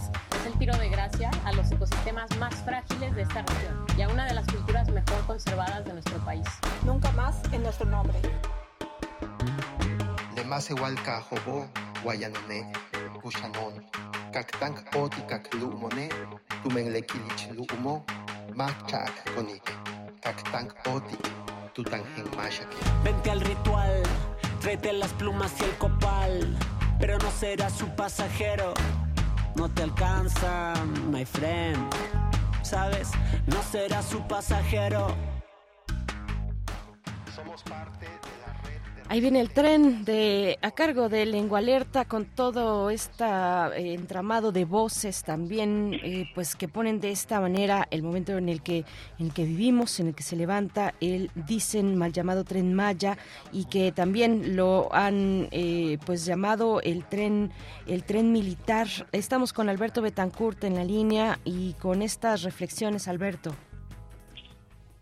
Sí, Berenice, muchas gracias. Pues Mira, yo pienso que es muy importante para nosotros eh, escuchar estas voces. Sí. Eh, dejamos dejar constancia de lo que están diciendo muchas comunidades, del empeño que están poniendo en defender sus territorios y bueno, pues eh, registrar lo que está pasando, los cambios, las perturbaciones que se están subiendo en la región. El día 3 de la caravana, por ejemplo, que fue el día 27 de abril, la UCISONI, la Unión de Comunidades Indígenas de la zona norte del Istmo, recibió a la caravana y en la asamblea, donde participaron también 32 comunidades mijes que mantienen desde hace 60 días un plantón en Mogoñe Viejo contra el corredor interoceánico. Eh, en ese evento, Carlos Beas rememoró el surgimiento del proyecto de ferrocarril transísmico el cual nació en el año de 1899, cuando Porfirio Díaz entregó a la compañía inglesa Pearson Sanson el ferrocarril, eh, la concesión para un ferrocarril que finalmente fue inaugurado en el año de 1907. Eh, buscando documentación sobre este tema, encontré una foto así muy impactante de, de Porfirio Díaz en el cabús del ferrocarril transísmico en el istmo de Tehuantepec, flanqueado por tres señoras, no, no alcancé por el tamaño de la foto a distinguir de quién se trataba, pero ahí estaba ya este proyecto que pues intentaba eh, generar un cambio geopolítico en el mundo, eh, que entró en decadencia al abrirse el canal de Panamá. Y bueno, pues eh, un, un investigador, Leonardo Bastida, señala en un artículo publicado sobre el tema que en el, en el transísmico, el tren del siglo XIX, hoy parece querer alcanzar el siglo XXI y que el proyecto de unir Salina Cruz y Coatzacoalcos, Veracruz, eh, proyecto que nació incluso antes de Porfirio Díaz, en tiempo de Santana, parece ser que, que se consumará en el siglo XXI.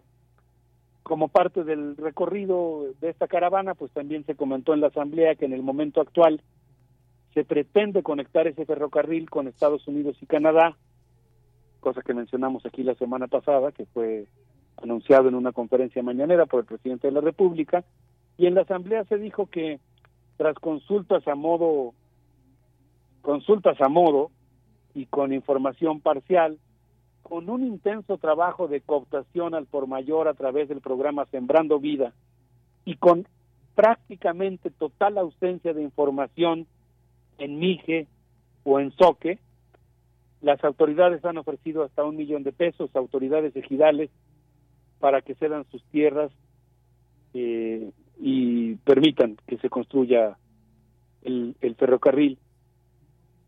Y así está la cosa, va uno revisando día por día, Berenice, y va uno encontrando en cada comunidad, en cada lugar, eh, aspectos eh, que yo creo que es muy importante considerar, Berenice. Sí, eh, Alberto Betancourt, hay, eh, como siempre, nos gusta sumar a la audiencia, a las personas que se animan a escribir por acá, sobre todo eh, siempre en el marco del el diálogo, de un diálogo siempre respetuoso. y hay elementos que, que ponen por acá, por ejemplo, te, te, voy a contar un par de comentarios, voy a transmitirte un par de comentarios y sí. pues con la posibilidad de, si tienes oportunidad más adelante, poder regresar a ellos tal vez o en otra, o en otra ocasión. Nos dice Hernán Garza por acá, a quien saludamos también y que es una habitual escucha de, de, los mundos posibles. Nos dice, las reflexiones contrahegemónicas del doctor Betancourt sobre la defensa del territorio son siempre oportunas. Sin embargo, los sistemas de vida del México rural fueron vulnerados desde la firma del TLC con la importación del maíz subsidiado, sin necesidad de tocar las comunidades. Es lo que nos comenta Hernán Garza. También Jorge Morán dice por acá, mmm, ay, mira, nos está comentando que esta semana en el noticiario de la tarde aquí en Radio UNAM, que es Prisma RU, con nuestra colega Deyanira Morán, dice, Deyanira entrevistó a un investigador mexicano radicado en Inglaterra y habló de un panorama distinto respecto al tren Maya un, uno en, en, parte opuesto a lo que comenta, a lo dicho por Alberto Betancourt. ¿Cuál es la realidad? Respondan este mensaje, ¿vale? Bueno, pues ahí está. Yo no, el, no, no, no sé a qué entrevista te refieres, Jorge Morán, eh, pero bueno, está, está ahí eh, transmitido el, el, el, mensaje que nos pide precisamente compartir Alberto Betancourt. Eh, bueno, pues con todos estos elementos en juego, ¿no? Y muchos más. Sí, sí, muchas gracias. Saludos muy afectuosos para Hernán, para Jorge.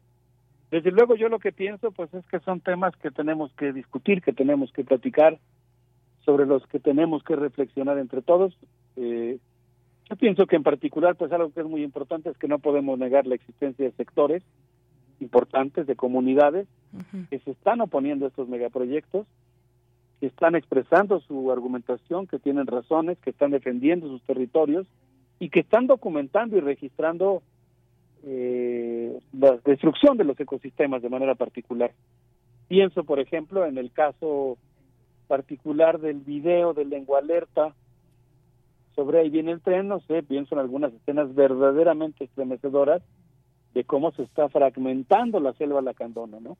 No solo la selva lacandona, la selva en general, eh, el bosque tropical y los terribles efectos que va a tener esa fragmentación, por más que se haya roto récord en la traza del tren de pasos de fauna, pues eso no quita que, como, como señala Bennett, por ejemplo, en su texto clásico sobre corredores biológicos, pues no es lo mismo que tú tengas un territorio con un millón de hectáreas a que tengas dos territorios con medio millón de hectáreas cada uno, porque digamos que la, que la masa crítica, biolo la, la superficie biológica funciona como una especie de masa crítica, aunque tú aparentemente tengas la misma superficie porque solamente abriste una, digo, solamente es un decir cuántos, cuánto crujir de árbol derribado debe haberse escuchado, cuánto estruendo de las tierras, de las motosierras talando la selva, pero digamos, aunque aparentemente solo hiciste una brecha, insisto otra vez entre comillas, de, de 15, 20 metros, pero en realidad esa brecha parte en dos un territorio que ahora pues será muchísimo más frágil. Entonces yo pienso que es muy importante que siempre mantengamos una un clima, digamos, que permita discutir las cosas y entre las cosas que hay que discutir, pues yo creo que está la opinión de los habitantes del lugar, por ejemplo, aquellos que no teapan al sur de Veracruz, en ese antiguo pueblo Popoluca, descendiente de los Olmecas, comunidad fundada hace 50 años, cuando los habitantes llegaron ahí después de tener que dejar su pueblo por problemas entre ricos, según dijeron a los caravaneros, y ahora el 28 de abril se juntaron con los pueblos de Veracruz y Oaxaca, donde jovencitos declamaron poesías en honor a Betty Cariño y a Giri Yacola, y pues plantearon cómo es que eh, el gobierno expropió dos mil hectáreas y ha intentado remover a siete barrios, Ladina, Tierra Colorada, Tapalán, Porvenir, Rancho Alegre,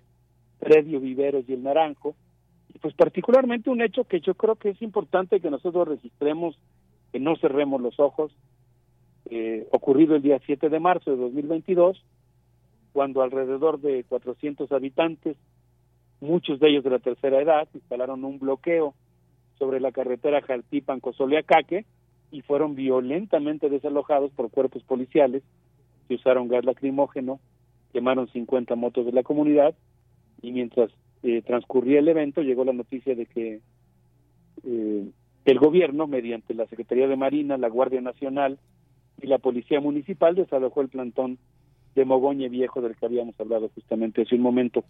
Entonces yo, yo pienso que es muy importante no caer en una actitud maniquea, eh, pienso que es importante escuchar todas las voces y que estas voces en particular pues son muy importantes y como mencionaba yo pues por un lado son estremecedoras porque constatan la destrucción de ecosistemas frágiles conservados de manera milenaria, pero por otro lado son esperanzadores porque uno ve el compromiso, ¿no? El lazo afectivo que tienen las comunidades con sus bosques, con sus cenotes, con sus ríos, eh, con su tierra, ¿no? Así es, pues Alberto Betancourt, eh, con, con el tiempo ya prácticamente agotado y oportunidad para, para despedirnos con, con otra propuesta que también desde la música pues nos hace reflexionar. Nos preguntan qué, qué sonó anteriormente a cargo de Lengua Alerta. Escuchamos Ahí viene el tren, es lo que escuchamos por acá y ya también en redes sociales nos indican eh, cuál fue la, exactamente esta referencia a la entrevista que hizo nuestra colega de Yanira Morán con, con, el, eh, con el politólogo eh, Etienne von Bertrave. la verdad es que yo no, yo no, yo no pude, no tuve oportunidad de escucharla. Gracias por, por la recomendación, pero finalmente es el encuentro de varias voces, de varias posturas y sobre todo de las que están directamente afectadas, las que viven en territorio, las que viven en los territorios afectados, pues eh, hay que, hay que ir ahí. Además, zonas a veces eh, remotas, ¿no? Alejadas unas de otras, donde la cuestión, digamos, bueno, la, la, la, el, el, las redes que se puedan eh, eh, tejer, eh, pues son, es, es, complicado, es complicado hacerlo distinto a un espacio tan visible como la capital de un estado de la República, por ejemplo. Pero bueno, ahí están todos estos elementos. Alberto Betancourt, nos vamos a despedir, así es que tú tienes el micrófono. Muchas gracias. No, pues yo le quiero dar las gracias a Carla Elena Guzmán, una de las integrantes de la caravana, que, me hizo el favor de proveerme de mucho, de proveerme de mucha información, transmitirme un poco el espíritu de lo que se vivió ahí y pues no sé, yo me despediría con las palabras de una pobladora que dijo, nuestro territorio no son sus selvas, sus montañas, sus ríos, sus lagunas y humedales, no solamente eso, son también las tierras negras, rojas, arenosas, sus arcillas. La tierra es un ente vivo que nos da vida, nos provee de agua y aire, nos cuida, nos da alimento y salud, conocimiento, energía, y sigue una larga intervención sobre la importancia del territorio para la posibilidad, la posibilidad la autodeterminación. Berenice, te mando un abrazo, mi agradecimiento es siempre, y te propongo que nos despidamos efectivamente como debe ser la lucha, a pesar de estar entre tantos tormentos difíciles, con algo realmente muy, muy emotivo, interpretado por Jesús Linares, una versión del Chiquisirí. Por supuesto, con esto nos despedimos de los mundos posibles. Hasta el próximo jueves. Doctor Alberto Betancourt, un abrazo también para ti. Gracias. Vamos con la música.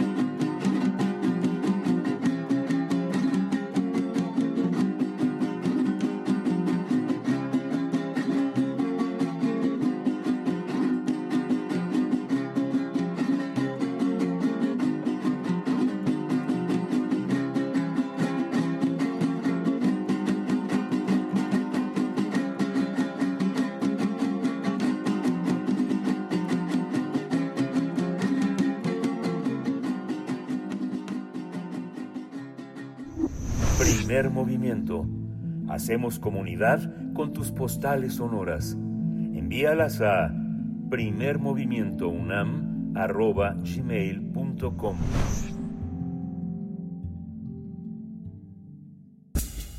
Libertad. Seguridad. Salud. Identidad. Alimentación. Libre desarrollo de la personalidad. Educación. Pensar nuestros derechos humanos. Saludamos esta mañana a Alicia Vargas Ayala, integrante del Consejo Directivo de la Redim, eh, la Red por los Derechos, los Derechos de la Infancia en México. También representa a la Redim en la Red Latinoamericana Tejiendo Redes y es integrante del Consejo Consultivo del CIPINA para la capital del país. Alicia Vargas Ayala, bueno, para hablar del cuidado infantil en esta mañana, eh, te saludo con gusto, querida Alicia. Mm, bienvenida a Primer Movimiento. ¿Cómo estás? Muchas gracias, buenos días, Berenice, buenos días, Miguel Ángel. Eh, pues rapidísimo le entramos al tema porque ya se nos fue el tiempo. Y pues muchas gracias por el espacio una vez más. Y bueno, la verdad es que esto, la primera pregunta que quería hacerle a, a, ustedes, al auditorio, a que cada uno lo hiciéramos para sí mismos, es ¿quién prepara la comida en casa? ¿Quién hace la limpieza? ¿Quién lava la ropa? ¿Quién cuida niñas y niños? ¿Quién cuida a familiares enfermos con discapacidad o adultos mayores? Y probablemente pues la respuesta es que sea una mujer, tu mamá, tu esposa, tu abuela, tu tía, tu hermana o alguna trabajadora si es que tienes la condición económica para poderla contratar. Así que ya expertos nos dicen que en México el trabajo doméstico y los cuidados tienen cara de mujer. Eh, la pandemia agudizó los, el contexto de, de, trabajo para las mujeres y revirtió prácticamente 15 años en términos de la participación de las mujeres en actividades laborales pagadas. La verdad es que la sobrecarga en el hogar y los cuidados limita, en estricto sentido, la movilidad social de millones de personas, especialmente de mujeres. El trabajo doméstico no remunerado está alrededor del 27.6, casi 28% a nivel nacional. Las mujeres dedican más de 43 horas semanales en promedio a tareas del hogar, al cuidado no remunerado, es decir, 2.3 veces más que los hombres. Y en México, casi el 75% de las labores de cuidado son realizadas por mujeres, es decir, 7 de cada 10 casos, en 7 de cada 10 casos una mujer es quien asume las tareas de cuidado. Y no solo de los niños y las niñas, las personas adultas, las personas eh, con discapacidad, las personas que se someten a tratamientos médicos y que también necesitan cuidados, y especialmente son las mujeres quienes la realizan. Por esto es muy importante, eh, eh, bueno, identificar pues que esta, esta razón está estereotipada con el tema de que las mujeres tenemos naturalmente un instinto de cuidado y se nos da la, la, protección el cuidado de, los, de las personas como parte de nuestro género. Eh, esta naturaleza, por supuesto que tenemos, perpetúa la, la inequidad e impone una sobrecarga laboral a las mujeres que les impide incorporarse de manera equitativa al mercado laboral. Por eso es tan importante revisar lo que está sucediendo en, nuestro país, en la Cámara de en, los congresos, tanto en la Cámara Baja como en la Cámara Alta, y es importante porque existe una ley del Sistema Nacional de Cuidados, pero no se ha consolidado este sistema nacional. La creación de este sistema define, en este sentido, la serie de condiciones, políticas públicas y reformas legislativas que garanticen el derecho al cuidado desde una perspectiva multidimensional. Un sistema nacional de cuidados en México permitirá disminuir esta brecha social y de género y garantizará que todos y todas aquellas personas que necesitan un cuidado e incluso cambian, cambiará la condición socioeconómica de las personas que requieren estos cuidados, especialmente las que dedican el mayor tiempo de su de su trabajo en el hogar al cuidado infantil. Algunos estudios reportan que el 11% de las desigualdades de oportunidades en nuestro país están centradas precisamente en esta cantidad de horas que las mujeres dedican al cuidado, que para el caso de la condición socioeconómica más baja, esto está determinando el 38% de la desigualdad de oportunidades. En ese sentido, el objetivo es que este sistema efectivamente reparta de manera equitativa, igualitaria entre hombres y mujeres la oportunidad de ser cuidados. En el caso de, de, la política nacional, la, la, estrategia de cuidados creará una estrategia colectiva que permita a la sociedad, al sector público, al sector privado, involucrarse en este derecho de ser cuidado y en el derecho de los cuidadores. Instalar un sistema nacional de cuidados permitirá, por supuesto, que el impacto en la vida de las personas que reciben cuidados se incremente. Se tendría que fortalecer las estancias infantiles, crear horarios extendidos, centros de cuidado para personas mayores y con discapacidad. También buscaría extender los servicios de rehabilitación, médico, enfermería, terapéutica, accesibles que sean a las personas dentro y fuera del hogar. También permitiría que las personas que requieren cuidados accedan a servicios especializados, reduciendo las desigualdades que limitan su movilidad, por ejemplo. En ese sentido, es ahí donde se vuelve clave crear un sistema con un, perdón, un esquema de seguridad y de cuidados que mejoren, por supuesto, la vida de las personas que lo requieren como la vida de las personas cuidadoras. en el año 2020, la Cámara de Diputados aprobó la reforma al artículo 4 constitucional para reconocer el derecho a ser cuidado. Esta modificación indica que, que solo eh, que, solo el Estado, bueno, que el Estado, las familias y la comunidad serán los responsables de este, de este, de esta protección. Y desde entonces el tema se quedó en la congeladora. La Cámara de Senadores, en la Cámara de Senadores hay dos propuestas. Una propuesta que presentó en el 2021 el Grupo Plural de Legisladores del Movimiento, bueno, de Morena, de Partido del Trabajo y del Movimiento Ciudadano, y una segunda iniciativa que fue presentada por el Partido del PRI, el Revolucionario Institucional. Vale la pena mencionar que en relación al presupuesto destinado en el 2022 para la igualdad de género y la erradicación de la violencia y la discriminación a los programas para prevenir y atender la violencia de género, salud materna, programas, etcétera, de las mujeres, el presupuesto representó menos del 10%, 10 del presupuesto total, mientras que el 86% corresponden a programas de transferencias monetarias y programas dirigidos al sector con seguridad social, que desgraciadamente no tiene nada que ver con la igualdad de género. A pesar de un aumento generalizado en las asignaciones presupuestales, la concentración de programas sociales de transferencias económicas pone en cuestionamiento, por supuesto, la pertinencia y la efectividad de acciones para lograr la igualdad entre mujeres y hombres. En este sexenio se ha hablado mucho sobre la existencia de un sistema nacional de cuidados y de la ley que existe, pero no se le ha asignado un solo peso para que pueda funcionar hasta ahora. Vamos a esperar el presupuesto 2023 a ver cómo nos va. Así que por eso le pedimos a todas y a todos que estén atentos a este tema, sobre todo en las esferas de las tareas legislativas que hacen que nuestros diputados y nuestros senadores estén activos todo el tiempo, porque en esencia no basta que exista la ley, sino que se requiere impulsar la creación de una estructura vinculante que fortalezca los servicios que ofrecen y por supuesto que mejore la incorporación de lo que falta en esta cadena de seguridad y de cuidados.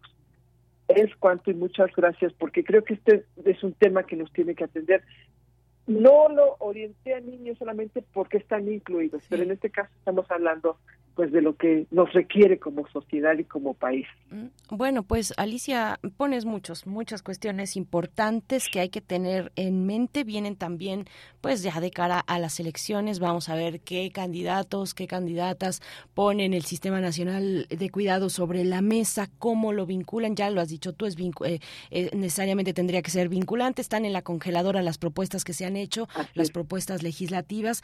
Sí, en mi humilde opinión, tendría que venir de la mano también en, en, una, en una perspectiva integral, de una mirada integral de una reforma fiscal, de una reforma fiscal que aquellos que se han beneficiado de este sistema, pues eh, correspondan, ¿no? En mi opinión, me parece que tendrían que corresponder, porque hace un momento decías, el trabajo de cuidados tiene cara de mujer, y yo le agregaría que el, el, el beneficiario tiene cara de patrón porque finalmente son ellos quienes se, se benefician en última instancia, digamos, ¿no? De el trabajo de, de estas, generalmente de, las mujeres, eh, un trabajo no remunerado. En fin, es un tema largo que ojalá sigamos comentando, pero yo, en, en, mi opinión y hasta donde alcanzo a ver, el trabajo del Sistema Nacional de Cuidados y reforma fiscal tendrían que ir de alguna manera aparejados. Eh, Alicia Vargas Ayala, muchas gracias por ponerlo en la mesa. Muchas gracias, Berenice, muchas gracias por el espacio y un saludo a todos. Hasta Buena semana. Buena semana para ti, hasta dentro de 15 días. Bien, pues. Estamos llegando al final de esta emisión.